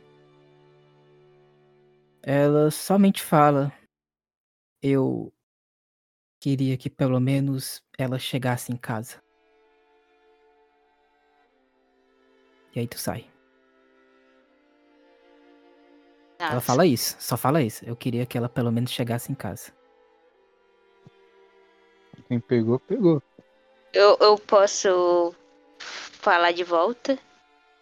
Não, já fechou essa cena. Ah, Tu já se encontra com os caras. Tudo bem. Mas eu escutei. Escutou. O que ela falou, ela palavra. tava com a porta aberta? Quando a mulher falou, a porta Aham. tava aberta, a Charlotte tava A saindo Charlotte, já. a Charlotte estava saindo, fechando a porta e ela escuta essa palavra. Eu só queria que ela chegasse em casa. Posso jogar um escutar pra ouvir também? Vocês estavam de fora da. Sim, a gente tava do lado de fora, pô. Pra ela Pode poder. informar Charlotte. Tu vai falar pra ele, Charlotte? É, eu, eu, eu me aproximo dos dois. Ela sabe que a Mary morreu muito antes de eu contar.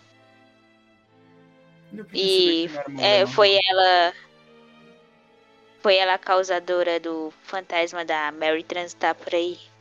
Ela só queria que. que ela chegasse em casa. De um jeito ou de outro. E de certo modo ela conseguiu. Mas causou um belo fuzuê, eu vou te contar, hein? Um Assim, é, ceifador não é divertido. na verdade, É, eu não sei se eu poderia dar essa conclusão pra vocês, mas eu vou dar só pra alinhar. É.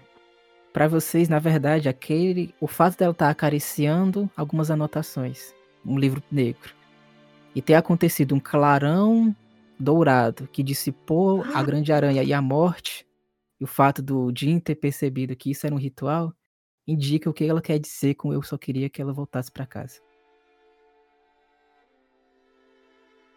É. Talvez ela tenha salvo a gente no meio desse fuzuê todo, mas, enfim. Uma pergunta. A história do marido. Ela não abortou, né? Calma aí, deixa eu perguntar. É, não foi ela que invocou o fantasma da Mary. Ela foi quem ajudou a gente. Sim, foi ela que deve ter feito o, o tal ritual que o Jim falou sobre a proteção. Ah, tá.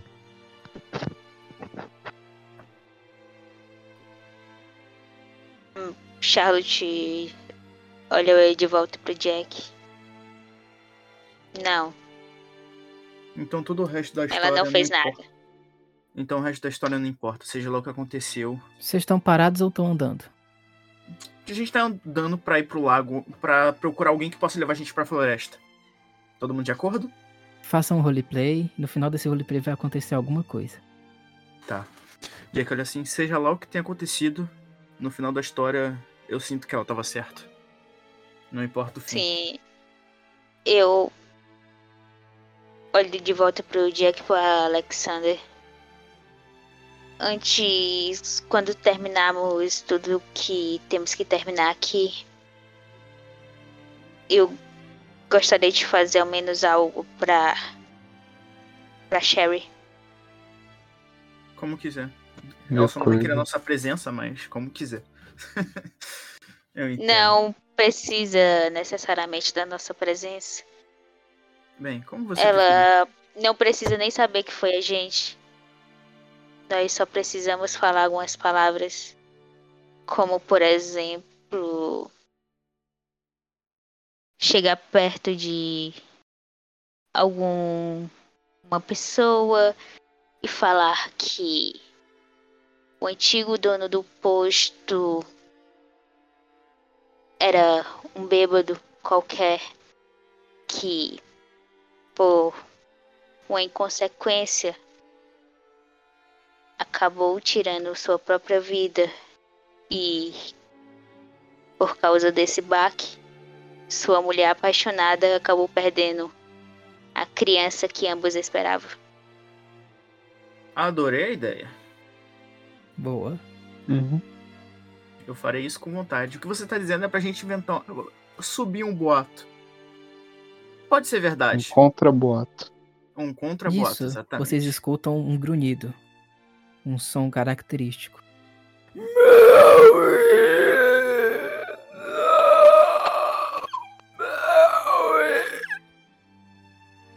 Ah, não. Perto O, de Ja- vocês. o Jack vai na direção do, do som, direto. Tá batendo na Eu igreja. corro junto com o Jack. É o Jack Bartolomeu. Eu vou atrás dos dois. Tu consegue Tipo- ver, Jack. Ah. Que ele tá batendo na igreja, a igreja tá fechada. Vocês já estão indo pra aquela região que eu descrevi, né? Que é uma igreja em uma pracinha. É o homem corcunda.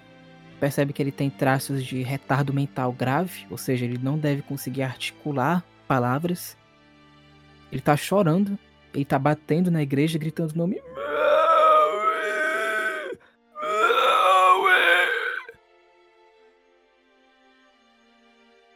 O que, é que vocês fazem? A Pera, igreja tá ele- trancada? ele. Tá trancado. Mestre, me lembra o que, que o Vincent falou sobre ter apanhado pra ele? Ele, ele tava apanhou. indo se encontrar com a Mary no Rio, só que o Bartolomeu apareceu, Espancou ele. Dizem- espancou ele dizendo que não queria que ela. Só que ele. Tu imagina que ele deve ter dito dessa forma truncada. Não ah, Hum. falou, não quero que você roube ela de mim, mas. Sabe, dessa forma muito truncada, provavelmente deve ter falado Uhum. algumas palavras esparsas e o Vincent Não, juntou elas. roube Porque dá pra ver que ele tem um retardo mental muito, muito acentuado. Beleza. É, porque o Jack, já, eu já, já liguei aqui, tipo, o cara não fala direito, o moleque me falou que o cara falou. Tá, tá com consistência, mas do jeito que você deixou agora ficou mais claro. O Jack, É, o Jack não. Não, foi claro vai, na hora, mas É. é isso. O Jack não vai com agressividade, o Jack vai andando normalmente, porque o Jack sabe que uma pessoa só é com, pro Jack uma pessoa só é culpada quando as provas são. quando Uhum. há provas. Jack vai até ele. Tá tentando entrar na igreja? Bartolomeu? Os demais como chegam?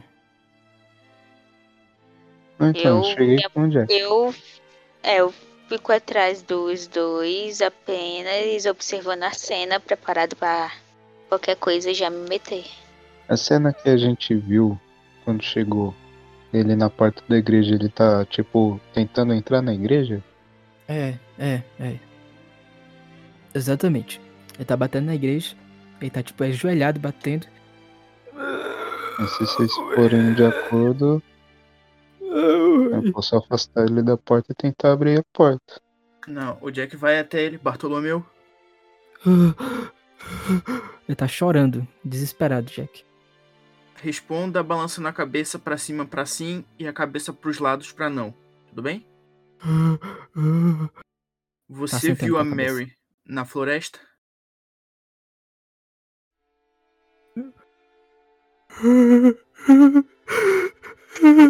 Você viu a Mary antes dela desaparecer? Rio, Mary, Mary, Rio. Qual é... Você viu o Vincent? É, balança a cabeça. Mal, mal. Rou- Roubar Mary. Você bateu nele? Tá, Balança a é cabeça. verdade. Tá, o Jack só, só queria ter full certeza. É... Você tava, você tava na floresta recentemente? ah. Balança a cabeça. Você dormiu aqui na cidade hoje? Ele tá que não e tu percebe que ele tá com muitas olheiras. Você tava fora da cidade quando a Mary sumiu. Só não entende. Você fora daqui quando Mary sumiu. Ele balança a cabeça. Pergunta se ele sabe que a Mary sumiu. Bem, agora que eu já falei, ele pode, ele já sabe, mas antes A primeira de coisa que ele falou foi Mary Hill, pra quem não entendeu. Mary Hill, Hum. tá. Mas rio no sentido Você- de rio ou no sentido de rio de água? Rio de água. Eu acabei de entender. Que Ele de fala água? não rio, é rio. Ah. O Jack já começa, o Jack olha assim. Você tava no lago, no rio, com a Mary. Mary. Mary. Você levaria a gente lá? Ele balança a cabeça, dizendo que sim. Então, vamos arranjar um jeito de ir pra lá. Agora. Calma aí, ô Jack. Ele tava tentando entrar na igreja. A gente não pode dar uma olhada dentro da igreja antes? Ah, tudo bem. O Jack tenta abrir a porta, então. Ele dá umas Não, tá. batidas. Não, tá fechado. Ela tá trancada? Padre tá- Trancada? É. Ele olha assim, tá trancado, Alexander. Alexander, você quer tentar? Eu vou tentar. Vocês vão arrumar uma igreja. Ele só tá batendo na igreja, tá desesperado. Que eu O Jack, Ah, o Jack olha assim, falar, calma. né? É, Locksmith. Posso usar Locksmith? Já Vai joguei. arrombar uma igreja, cara, pra quê? O Jack olha assim, calma. Ele pode estar batendo na igreja pra poder pedir ajuda. É só isso. A gente vai ajudar ele. Calma. Isso. Talvez ele não queira entrar, ele só quer ajuda. O É, Jack olha pra janela? ele. Simbologia. O Jack olha pra ele. Você só quer ajuda, né? É, ele balança a cabeça, dizendo que sim. Viu? Ele só quer ajuda. A gente vai ajudar ele. É, o Jack olha assim, tentando achar alguém que possa levar ele. Vendo... Qual era o nome da garota mesmo que eu esqueci? Mary? Não, da moça do carro com, com alimentos dentro. Luiz. Louise. Ele olha assim Inclusive, pra ela tá passando agora. O Jack Ela vai tá em direção assim, sim e faz meio que um sinal pra ela tentar parar. Ela para. Ela Você- desce do carro. Ah, ah, oi, é, desculpa Oi. pedir pra você parar assim do nada. Você poderia levar a gente pra floresta rapidinho? Ah, A gente- claro. É porque a gente Bartolomeu, tá você tá bem? Mary e talvez ela esteja por lá, porque ela fugiu de casa recentemente, então. Ah, eu vi ela. Aonde? É... Foi na No noite lago? passada. Eu te. Não, por que ela estaria no lago? Ah, claro, ela ia pro lago, pelo que eu sei. Mas eu tenho que sempre ficar viajando pra Chicago pra ficar pegando essas mercadorias. e Ela tinha batido na minha loja pouco antes de eu sair. Bom, a gente pode conversar no caminho? Vamos, Claro, Bartolomeu. claro, sempre. Bartolomeu, ele é uma pessoa muito gentil, mas todo mundo trata ele como se ele fosse um monstro. Então, não se preocupem. Aí ela fica carregando ele. Ela é bem Eu- forte. Eu entendo como ele se sente. O Jack não, porque o Jack tá puto que ele realmente bateu no moleque. O Jack tá querendo Uhum. bater nele de volta. Mas ele tá Uhum. se segurando como um bom psicólogo, um psicanalista faria. Bem profissional o homem. Todos vocês entram na. Na. Na caminhonete dela, né? Uhum. Eu vou só pedir pra eu parar pra deixar as mercadorias e aí depois a gente segue até o rio sem problema. Claro, claro. Não, não queremos atrapalhar o seu, o seu caminho. Bom. Não se preocupe.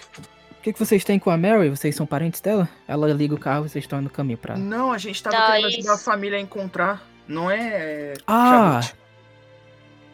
Isso, nós estamos aqui apenas pra ajudar a família. Meu Deus Em do seu céu, toda vez a gente tem que dar essa volta. Porque não, a gente só não fala que é investigadores. Porque a pessoa vai se. É. Quando uma pessoa da vila sabe que você tá tentando ajudar alguém que mora perto, é mais fácil dela aceitar. Ótimo raciocínio. Perfeito. Ela. Ela só fala, ah. Bom, mas quando ela foi lá pra minha loja, ela parecia estar bem mal. Ela ficou falando que tinha brigado com a irmã dela, falou que ela queria fugir com o namoradinho dela. Essas coisas de adolescente, sabe? Aí eu Uhum. dei umas dicas pra ela, falei que ela tinha que pedir desculpas pra irmã. A gente ficou conversando por um tempo, até que. Opa! Ela dá uma virada assim. Até que aquele meninozinho apareceu. O Bem simpático ele. Não, não, o Lourinho. Atlético. O Paul, Paul É, exatamente. Johnson. Apareceu. Aí a gente continua E- conversando. e ela Eu saiu acho- com ele depois. Eu acho, inclusive, que rolou um clima entre o Paul e a Mary. Talvez mais da parte dele do que da parte dela. Esses meninos são bem ativos. dá uma respirada assim funda, coça o nariz um pouquinho. Ah, entendo, entendo. É, realmente, garotos na cidade realmente são um problema às vezes. O Bartolomeu tá com a gente. Tá, ele ainda tá. Eu Ofegante vou, falando Mary. vou, vou olhar pra ele. Você viu? Você viu Mary no lago? Mary, Mary. O tom triste dá a entender que ele viu ela morta. Boiando no Hum. lago. Você viu quem machucou ela? Eu digo baixinho só pra ele escutar. Ele só faz que não com a cabeça. Você viu Vincent no lago? Ele fala que não com a cabeça. Dá um sentimento, né? Você. Você viu Paul no lago?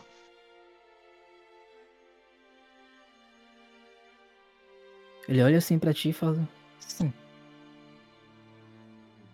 Paul O Jack, machucou Mary? Mary, Mary. A indicação dá, dá a entender que ele não sabe. Você machucou Mary? Mary. Você Faz com machucou com. Vincent? Ele fala assim com sim com a cabeça. Você machucaria Mary?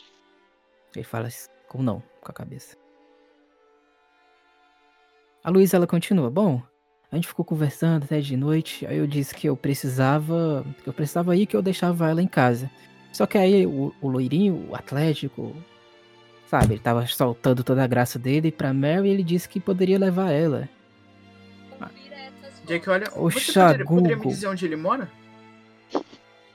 O Alexander tá dando risada. Começou a coringar o Alexander. O Jack, olha, você poderia me dizer onde esse Paul, Paul mora? Ah, eu sei sim. Só que que tu se lembra que ele tá viajando. Que ele saiu literalmente É, da cidade. Mas ela, ela te dá a localização da, da casa dele. Ela fala, aí, aí depois ele disse que ia levar ela, que eu poderia ficar tranquila, já que eu tinha que ir pra Chicago. Disse, tudo bem. Eu acho, inclusive, que tava rolando um clima, porque, inclusive, ele chamou ela pro lago. Aí o Bartolomeu começa a ficar mais catatônico.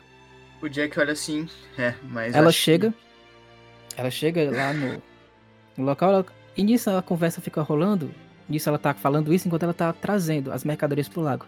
Tu Uhum. percebe, Jack, que ela parece muito inocente, no sentido Uhum. de que ela não viu nenhum mal nisso. Parte...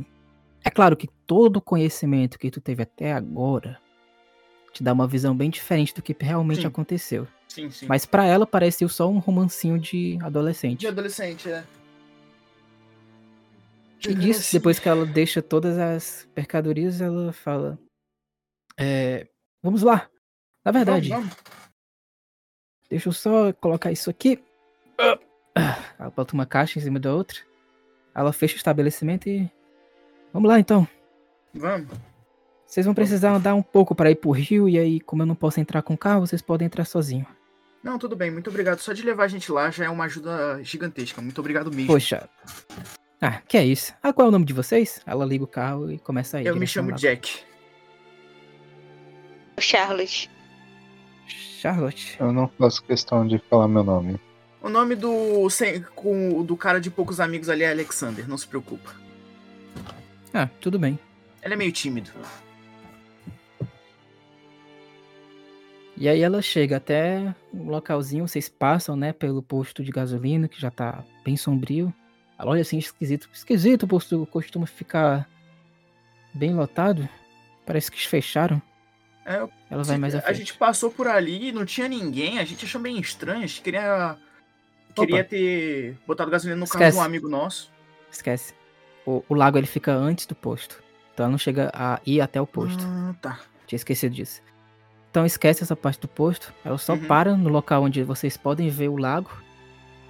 O Bartolomeu começa a ficar se tremendo e chorando mais ainda. Posso jogar um Fala, "Bom." psica, psicanal- uma, alguma coisa pra acalmar o Bartolomeu? Pode. Enquanto isso, ela Bom. fala: Bom, vocês podem ir, eu espero aqui. Eu já viajei pra cidade, já resolvi o que eu tinha que resolver.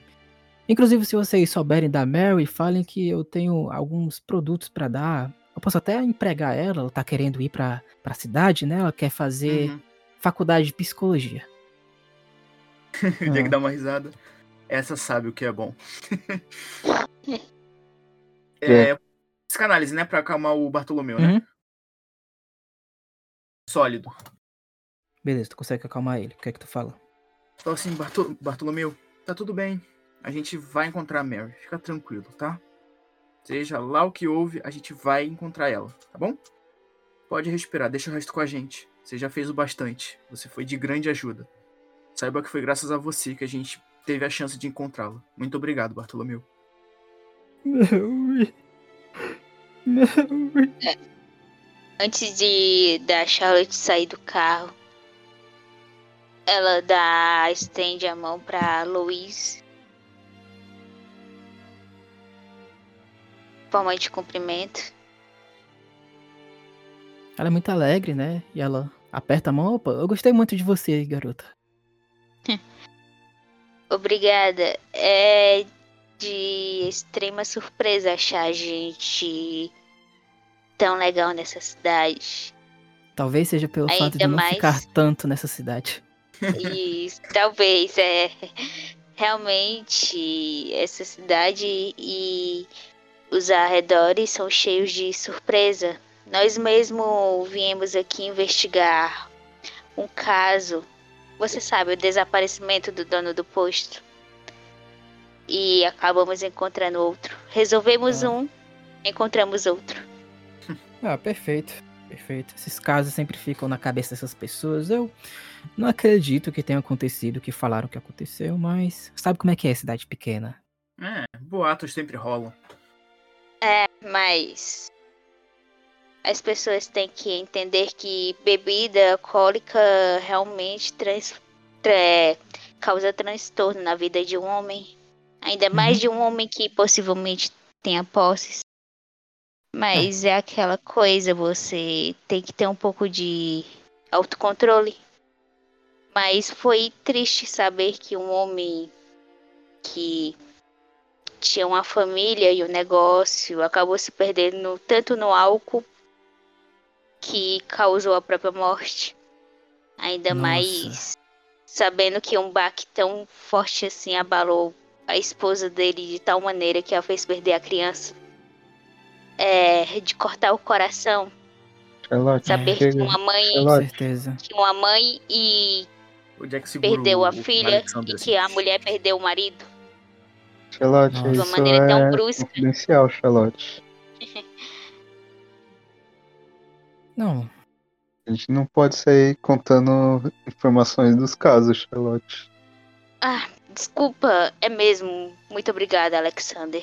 Mas meu sangue de Ah, jornalista. caso? Minha boca também não se aguenta. Opa, Sim, ah, não, tudo bem. Eu juro, eu juro que eu não vou falar nada pra ninguém. Ela tá mentindo, Jack. Obrigado. Muito Caralho, o. Jack nem precisa fazer muita coisa. Você olha assim, a gente confia em você. Sim, Ah, mas- muito obrigada. As pessoas daqui são maravilhosas. A Mary mesmo sempre dava comida pro Bartolomeu, sempre ajudava ele. Todo mundo tratava ele como um lixo. Ela ficava brincando com ele e ajudava. Ela é uma menina muito doce, muito meiga e tenho certeza que ela vai conseguir tudo de bom na vida dela. Claro. Faremos o possível para encontrá-la da melhor maneira. E aí, vocês vão pro Rio? Uhum. Sim. Vou dar um tapa nas costas do Jack. Jack, Jack, Jack. Quando você tá prestes a fazer o que eu vou fazer, você não sai anunciando seu nome, Jack. Alexander, é uma cidade pequena. Não vai dar tanto problema assim no final das contas, porque eles não vão saber quem matou. E pelo que eu sei, claramente já não é mais o Bartolomeu o principal. E a hora que eu pegar esse moleque, você faz o que você quiser. Ele não fez nada com o Vincent. Eu deixo você torturar como você quiser. O trabalho é todo seu. Mas faça como se fosse o, o trabalho mais bem pago de todos os tempos, por favor. O silêncio. O silêncio, ele é a coisa que mais vai conseguir descrever o sentimento horrível que vocês vão ver daqui a pouco. Vocês já sabem, já conseguem juntar todas as peças do quebra-cabeça para saber o que aconteceu com aquela pessoa que está desaparecida no posto, o que aconteceu realmente com a floriculturista e o que aconteceu com a Mary, inclusive o responsável pelo que aconteceu com ela. Quando vocês estão se aproximando do rio, vocês escutam alguns sussurros de choro. Sussurros muito altos. E vocês estão se arrepiando. O clima fica mais Eu pesado. saco a pistola. O clima fica. É, eu vou pedir pra vocês não me interromperem quando eu estiver narrando, tá? Só porque eu vou perder o raciocínio. Tá bom. O clima, ele tá mais pesado. Não porque isso representa um perigo pra vocês, mas porque vocês não querem enxergar o que vocês estão prestes a enxergar. Quando vocês finalmente conseguem chegar na beira do rio, vocês vêm de joelhos, segurando a o lírio da aranha, que é aquela flor vermelha, a Rose. Ela tá chorando descontrolada. Ela tá com a carta aberta também, chorando no meio do rio. E um pouco mais à frente, boiando no rio, hum, com as roupas rasgadas, de maneira que é possível ver as partes íntimas, os seios, inclusive a genitália, muito ferida, com a boca sangrando, os olhos abertos. Vocês conseguem ver boiando no rio o corpo da Mary. A Rose, ela tá chorando, desesperada. Ela tá segurando com muita força a flor do lírio. E nesse momento vocês escutam ela falando: Por quê? A visão de vocês começa a ficar escura, como se alguma coisa tivesse feito vocês conseguirem enxergar agora um passado horrível que aconteceu com uma menina tão inocente. E nesse momento vocês veem a cena descrita pela Louise. A cena onde a Mary tá junto com o Paul, cara de porte atlético, no carro dele, e eles estão indo para um rio. vocês veem todo o desenrolar dessa terrível tragédia. O Paul indo para cima da Mary, primeiro tentando apalpar ela e ela afastando já com nítido medo. Ao que parece, ela era muito ingênua e acreditou nele, infelizmente. Ele avança mais e começa a bater nela, enquanto ele começa a abusar sexualmente dela. Só que ele bate tanto enquanto abusa que, sem perceber, o desgraçado acaba matando ela. Desesperado, ele pega o corpo dela e joga no rio e sai correndo.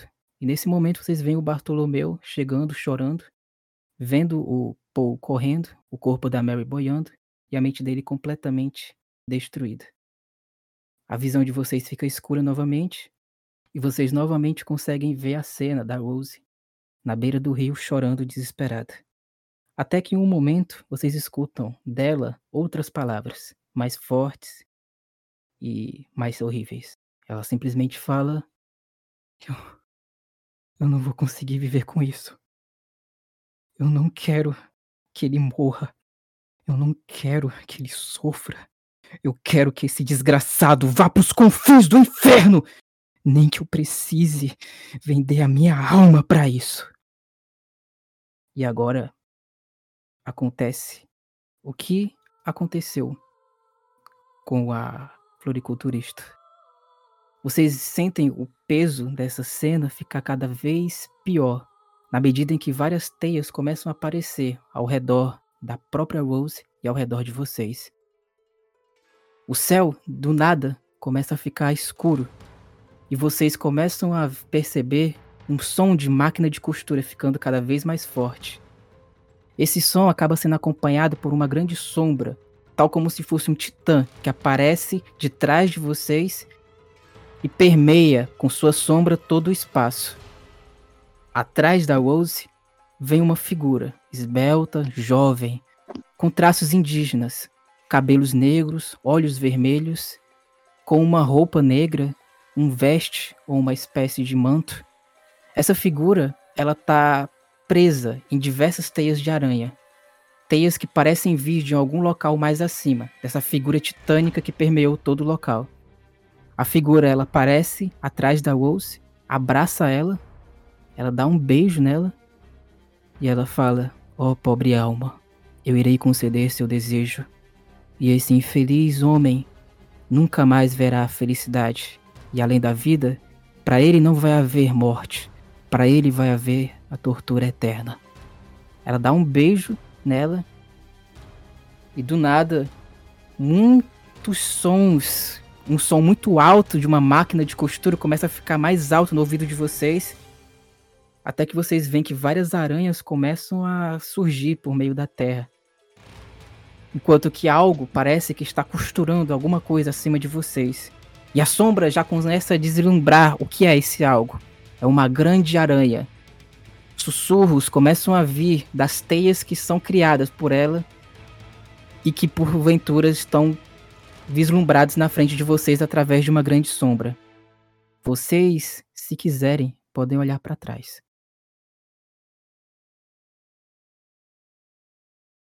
Eu vou olhar para trás. Dá para perceber que é a mesma que eles sentiram no posto da última vez? É maior, muito maior, muito maior, muito mais horrível, gigantesca. Quando vocês olham para trás, no caso a Charlotte, você vê Charlotte em uma das teias, quase que colado, várias faces. E uma dessas faces é justamente a face do Raymond, aquele homem que vocês souberam que tinha desaparecido. E com as palavras da Rose, com essa imagem agora, e vendo esse, essa, esse monumento de várias de vários rostos em tormento e sofrimento colado nas teias dessa grande aranha. E ao lado disso, essa figura com uma feição indígena e com cabelos negros e com essa veste negra igualmente presa por essas teias de aranha acariciando a Rose, você consegue perceber uma pequena um, um pequeno som sussurrando, nos perdoe. Esse som vem justamente dessas almas que estão presas nessa teia. Nos perdoe, ó deusa Atlaknasha. A cabeça de vocês simplesmente fica escura. Vocês vão perder seis pontos de sanidade por conta disso.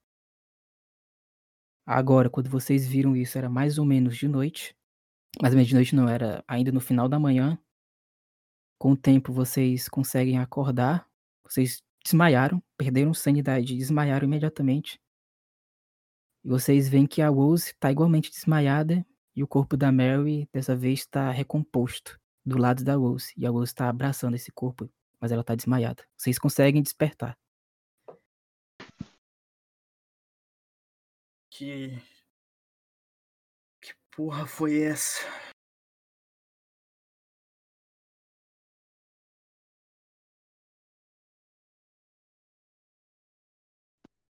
O que, que vocês vão fazer? Acabou de acontecer. Eu vou Eu em direção a Rose. Me...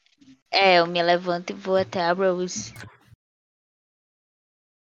Ela tá Eu desmaiada. fico no ainda. mesmo lugar tentando entender. Eu quero ver o corpo da, dela, da irmã dela tá completamente. Tá completo de novo. O Jack quer tentar. Com as roupas cobertas, ele foi posto em dignidade. Vocês tinham visto Uhum. Corpo da Mel, infelizmente, ainda com sinais do abuso, mas ela tá vestida e ela tá sem as. Ainda tá com as marcas de abuso, mas eles estão tratados. Mas ela tá morta. Ok, A Rose ainda tá segurando a flor. Não. Inclusive, muito importante, a flor sumiu.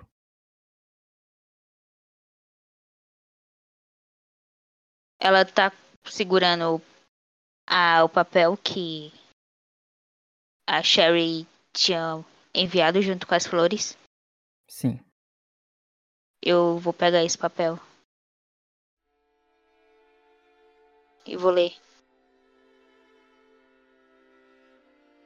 Esse papel ele diz basicamente a mesma coisa que a Sharon disse pra você, Charlotte.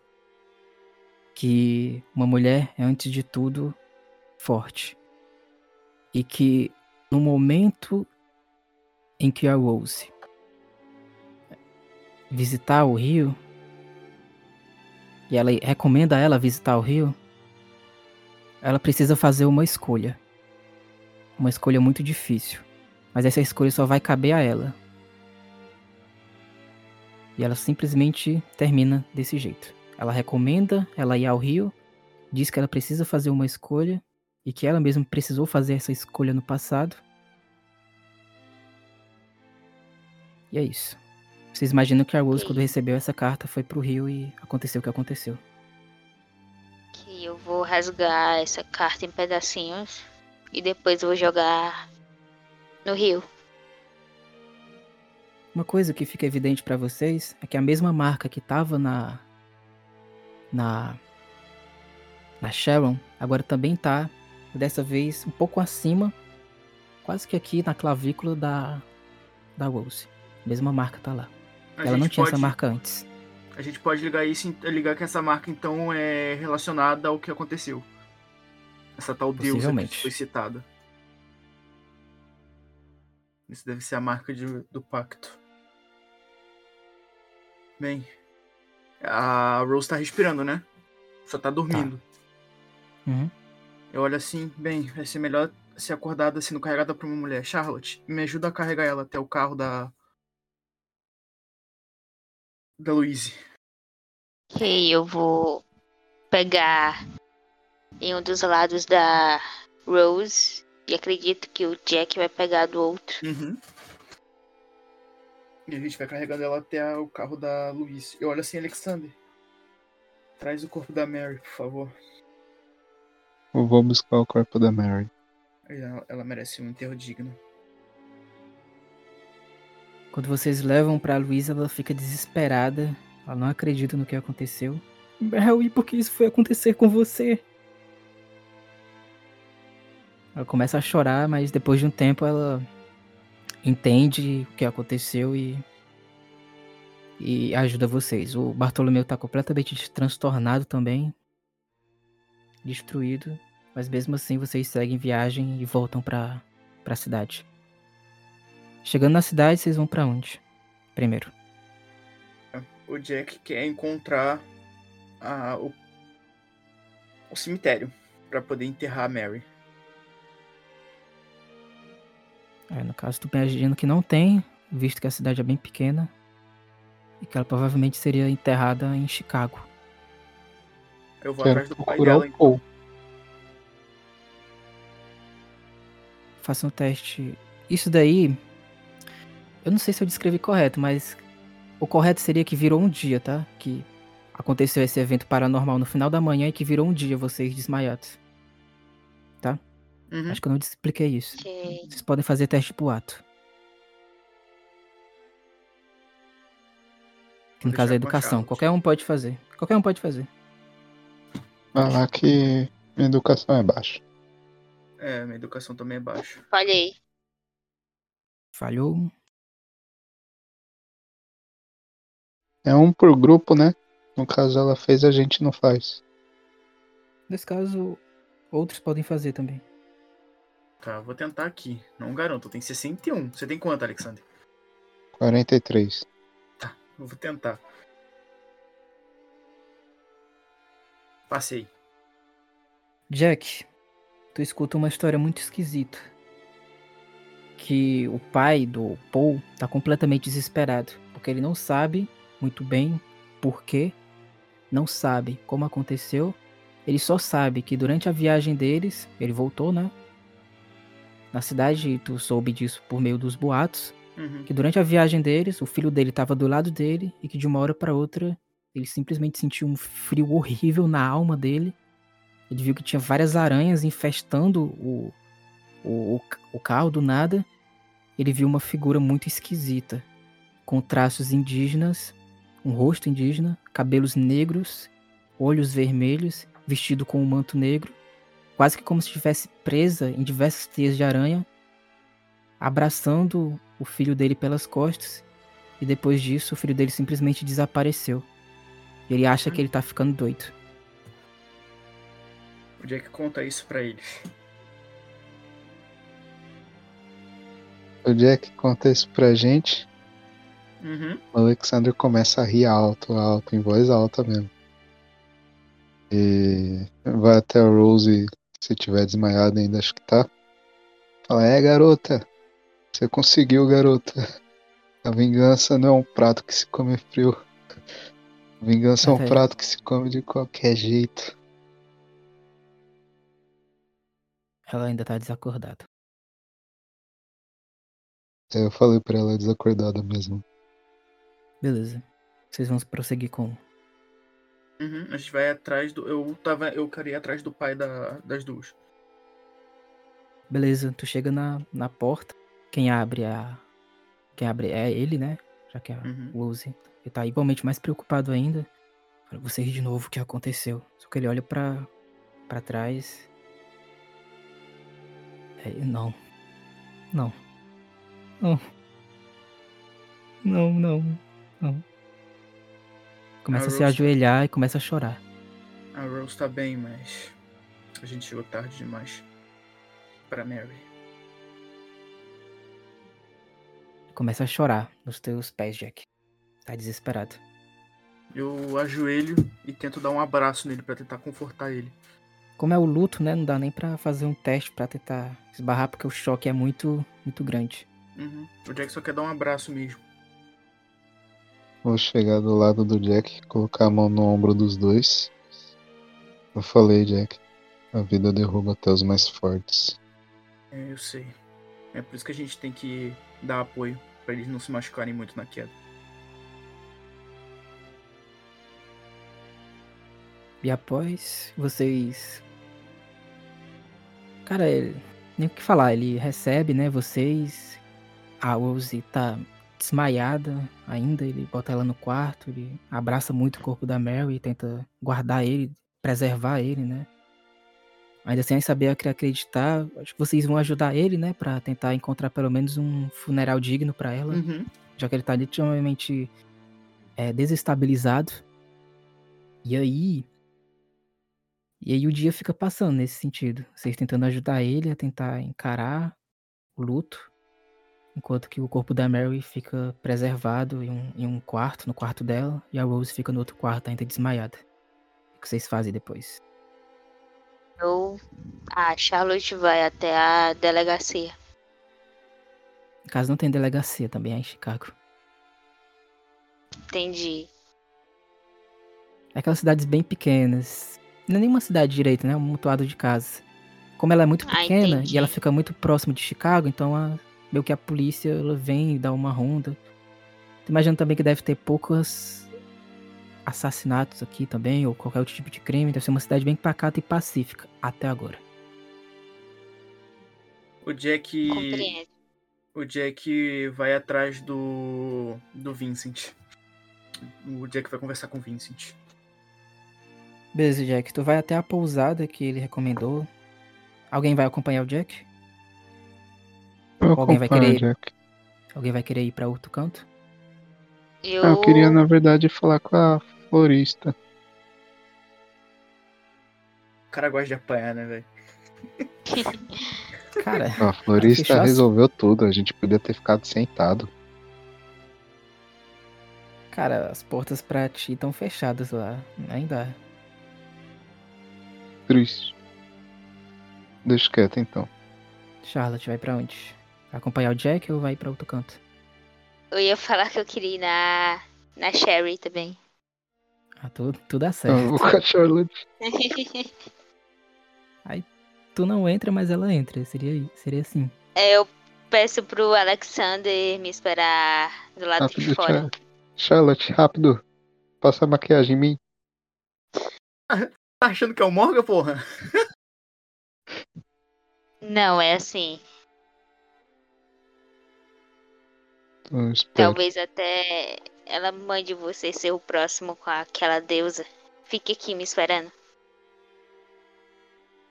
Jack, Então, vamos começar contigo. Beleza. O Vincent tá te esperando, mas. Ele não parece bem. Tu, tu tem certeza que ele não sabe o que aconteceu com a Mary? Mas tu imagina que é aquele momento onde uma pessoa muito próxima sente uma perda, mas não sabe muito bem se realmente aconteceu uma perda ou se realmente aconteceu uma coisa ruim. Aquela coisa ruim que bate em ti de uma hora pra outra e tu não sabe Uhum. por quê. Ele te recebe. Ah, ah, Jack. Ele tava tipo arrumando as coisas dele. Vincent. Eu preciso conversar com você, garoto. Por quê? Porque essa cara séria, Jack? Vem, vamos dar uma volta. Vai ser melhor. Tudo bem. Aí ele vai contigo. Eu quero meio que guiar a gente pro local onde tenha o local mais calmo possível, que tenha uma árvore ou alguma coisa assim. É, tu pode se afastar um pouco da região onde tem a concentração de, de casas, né? Nem precisa Uhum. andar muito pra isso, já que é uma cidade muito pequena. Pra tu ir até a região onde é completamente arvorada. Eu levo ele até lá. O que, que aconteceu, Jack? Sinto dizer. Eu tenho uma coisa muito complicada pra te falar.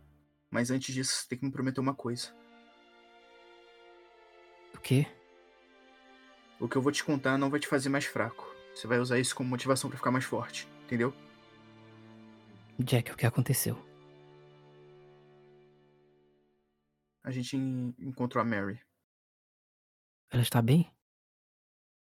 Eu, tenho muita coisa a conversar com ela. Vai ter que esperar uma próxima vida pra isso. Ela, infelizmente. A gente chegou tarde demais. O quê? A gente Calma. chegou. Não. Não. Não! Não! Ele olha pro Vincent antes mesmo da gente chegar na cidade. Já era tarde demais.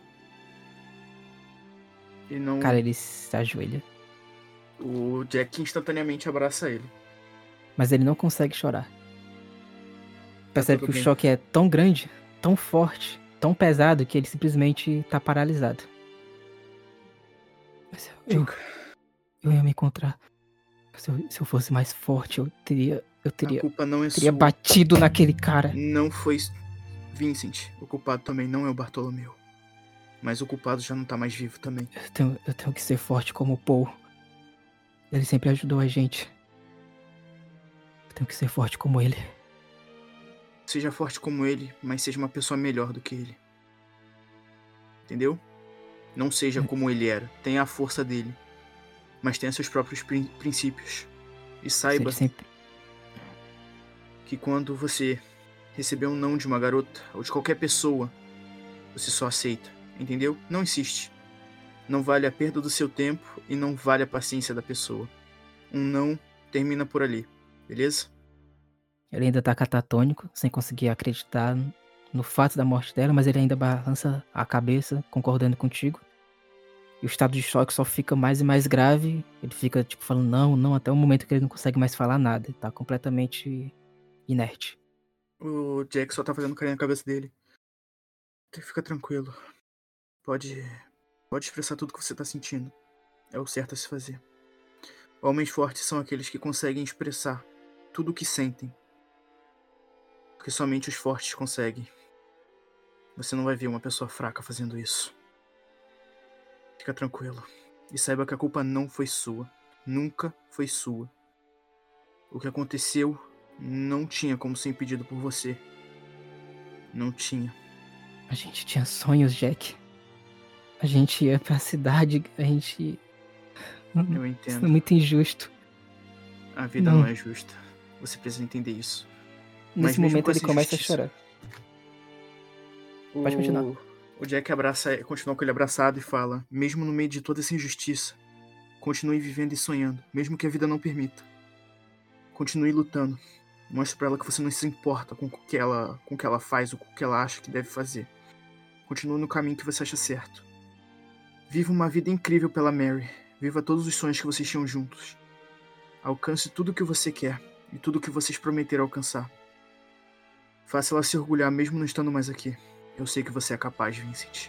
Eu sei que você pode. Só te abraça Siga. com muita força, Jack. Começa a chorar e soluçar e começa a botar tudo pra fora. Charlotte e o, e o Alexander de fora.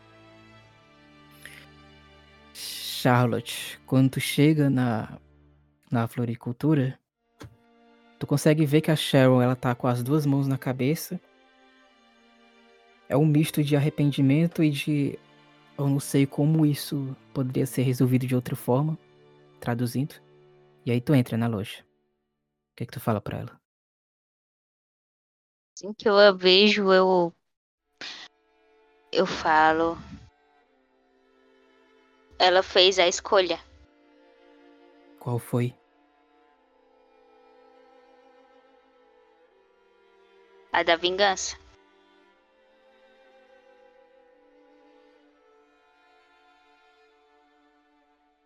Essa acredito que você conheça bem. Qual é o seu nome mesmo? Charlotte. Charlotte. Tu vê que ela tá começando a chorar, Charlotte. Eu sempre penso. Ela começa a acariciar a marca. O que eu poderia fazer? Eu tinha perdido meu filho, a minha filha. Eu tinha Estava presa a um homem horrível. Tinha liberdade. Eu acho que eu não fiz a escolha certa. Eu acho que eu também não fiz o certo. Ao dar essa escolha. Ao dar essa opção para Rose. Ela se levanta meio que coça a cabeça. Ah, um detalhe que eu esqueci de descrever. Os cabelos da Rose também ficaram brancos, assim como os cabelos da Stone. Ou seja, junto com a marca, o cabelo dela também ficou completamente branco, da Rose. Voltando, Charlotte, ela fica coçando a cabeça. Ela olha novamente para a flor do lírio da aranha. Ela se aproxima e fala: Eu não sei se existe um Deus nesse mundo. Para falar a verdade, eu acho que existe apenas um demônio que se diverte com o nosso sofrimento. Mas esse demônio em particular, se não me deu alegria, me deu consolo. Eu só queria saber como que aquela garotinha ficou presa a esse destino. E aí ela se senta numa cadeira e coloca novamente as duas mãos na cabeça. Ela parece estar bem arrependida do que fez, Charlotte. Eu... Charlotte se aproxima mais dela. Com uma distância de, de um palmo. Você fez a sua escolha. Você fez a escolha de se manter viva. Você fez a escolha de fazer aquele que te fez sofrer. Sofrer ainda mais. Ela sente muito conforto nessas duas palavras. E ela fala: Você conhecia a lenda da Dama do Inferno?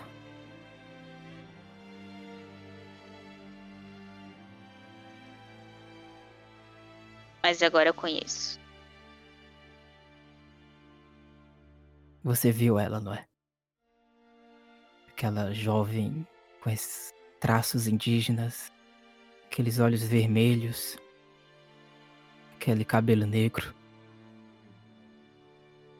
Ela também estava presa nas teias.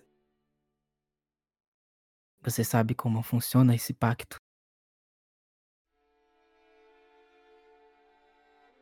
Não. Aí ela olha Como? novamente pro, pro Lírio. Eu não sei como ele surgiu. Eu só sei que a minha avó, ela também tinha feito esse pacto. Ela diz que quando nós morremos, nós vivemos um sonho infinito. É, é uma espécie de paraíso. O nosso corpo deixa de funcionar e nós vivemos desse sonho eterno. O pacto consiste em nós oferecermos a nossa vida nesse sonho eterno pós-morte em troca de fazer com que essa deusa capture a alma de uma pessoa que nós queremos nos vingar. Então, o destino de duas pessoas que se envolvem nesse pacto é igualmente ruim. A pessoa que faz o pacto fica com essa marca. E depois da morte, não vai haver nada para mim. Eu vou simplesmente desaparecer. O meu corpo vai sumir, as minhas memórias vão sumir, a minha mente vai deixar de existir. Eu não viverei nenhum sonho eterno. Mas a pessoa que foi alvo do pacto, ela vai viver um pesadelo eterno. Ela vai viver entre as teias dessa deusa e vai sofrer por toda a eternidade todo o sofrimento possível. Não vai haver nenhum consolo, não vai haver nenhuma felicidade para ela após a morte. Essa pessoa que foi alvo do pacto vai viver eternamente no sofrimento.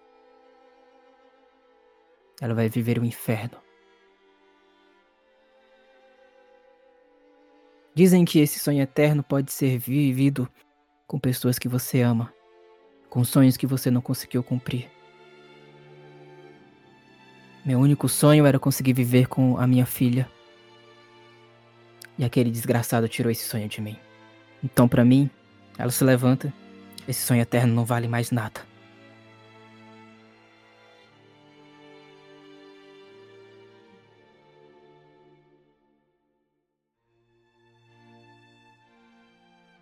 E aí, Charlotte, o que, é que tu fala?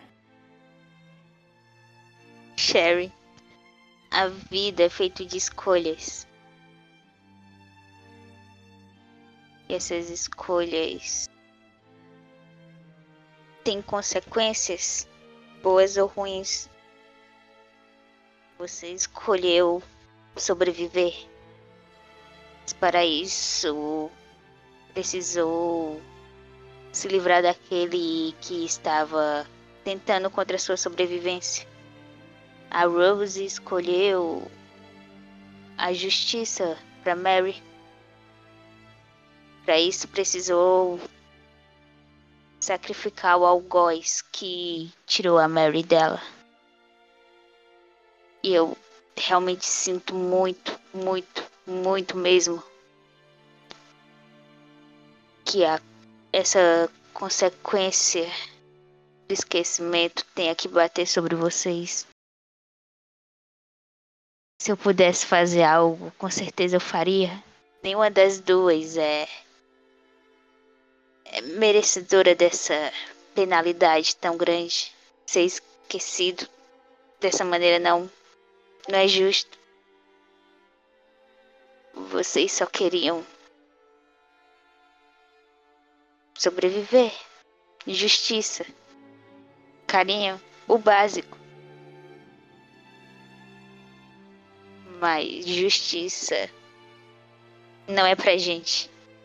Não é pra nós mulheres. Isso já. Já percebi há um bom tempo. E, por favor, não se culpe. Assim como você a Rose fez uma escolha, ela tinha tanto a escolha de fazer o pacto quanto a de não fazer.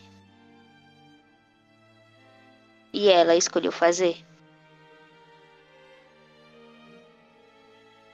Mas foi uma escolha dela. Você não a obrigou a nada, você somente deu essa alternativa a ela. Favor, não se culpe. Mas eu me pergunto, Charlotte. Até quando não teremos essa escolha? E com a escolha ela faz. Não faz referência à, à, escolha em si do, do pacto, mas é a escolha de às vezes ficar presa ao pacto, tu sente? Nesse momento eu vou pedir só para vocês fecharem como é que vocês vão encerrar o, a atuação de vocês pra gente prosseguir para Chicago. O Jack tá vai, como ele prometeu, ele vai levar o Vincent até o Papa. Ele acha que o Papa pode cuidar dele. Mais um membro pra família é sempre bom. E você, Charlotte? Depois você, Jack, Alexander. A Charlotte não, não diz nada, ela só se a, agacha em direção a, a Sherry que estava sentada e abraça ela. Depois ela se recompõe o melhor que pode limpando algumas lágrimas que consequentemente escorreram de toda a conversa que tiveram. Ela olha para para flor que a Sherry estava regando. Eu posso levar. À vontade. Eu vou. A Charlotte vai retirar a flor volta a olhar pra, pra Sherry. Eu escolho. Eu escolho achar um caminho alternativo da consequência que recaiu sobre vocês. Essa é minha escolha. Enquanto eu viver, eu vou pesquisar algum método que retire vocês dessa atadura que acabaram caindo. Isso não é justo. Não mesmo. Ela fala isso e sai. Beleza. Aí tu só vai para Chicago sem fazer mais nada? Isso. Beleza. Alexander, como é que vai ser as tuas últimas ações nessa Então. pequena cidade antes de ir pra fora, Chicago? né? Uhum. Hã? Pode falar. Tô do lado de fora esperando a Charlotte. Eu acho que, assim, por cima eu escutei o que, que elas conversaram. Porque eu fui pra ficar de olho já até, né? E quando a Charlotte sai assim, eu vejo ela meio. com os olhos vermelhos assim.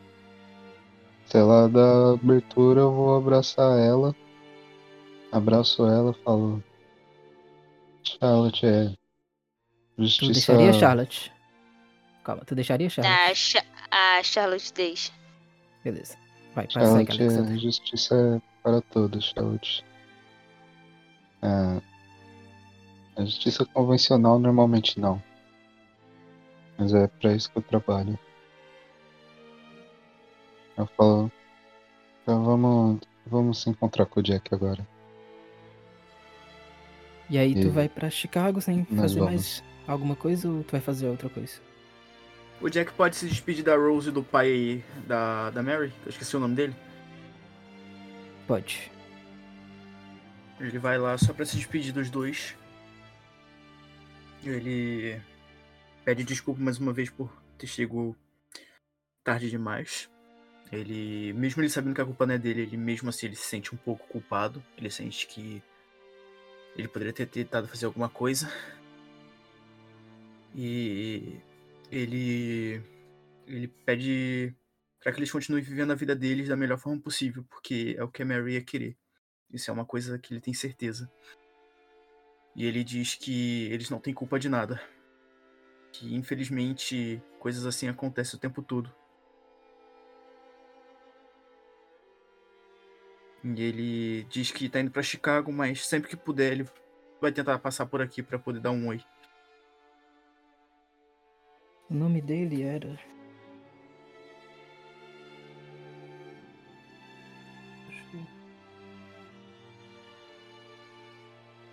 Cara, depois em outro momento eu falo o nome dele, porque eu... Ah, tá aqui. Mas assim, só pra fechar, tanto ele como a Rose, ela tá um pouco atordoada, Jack. Ela tá com os cabelos brancos, então Uhum. Possivelmente deve ter escutado a história da Charlotte, imagino que ela pode ter falado, então tu já sabe o que que isso representa, é uma coisa muito triste.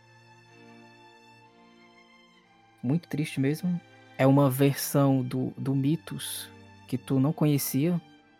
Tu só conhecia o horror dos mares, que representa Dagon, o, o horror que teria criado tudo, que representa Azathoth, mas essa, essa versão, ela pega muito mais forte do que as outras. Porque as outras é um puro medo, mas essa ela vai nos confins da alma humana e gera muito sofrimento. Uhum. O nome do cara é James, só pra James, deixar tá anotado. bom. Ambos abraçam tanto você, Jack, como todo mundo. Abraço muito forte, como se vocês fossem pessoas muito queridas que ajudaram eles nesse momento tão difícil. Ele abraça muito forte você, Jack. Abraça muito forte você, Alexander. Também te abraça, Charlotte. Vocês vão querer, Alexander e Charlotte, falar alguma outra coisa pra eles? Não. Garota, se cuida, garota.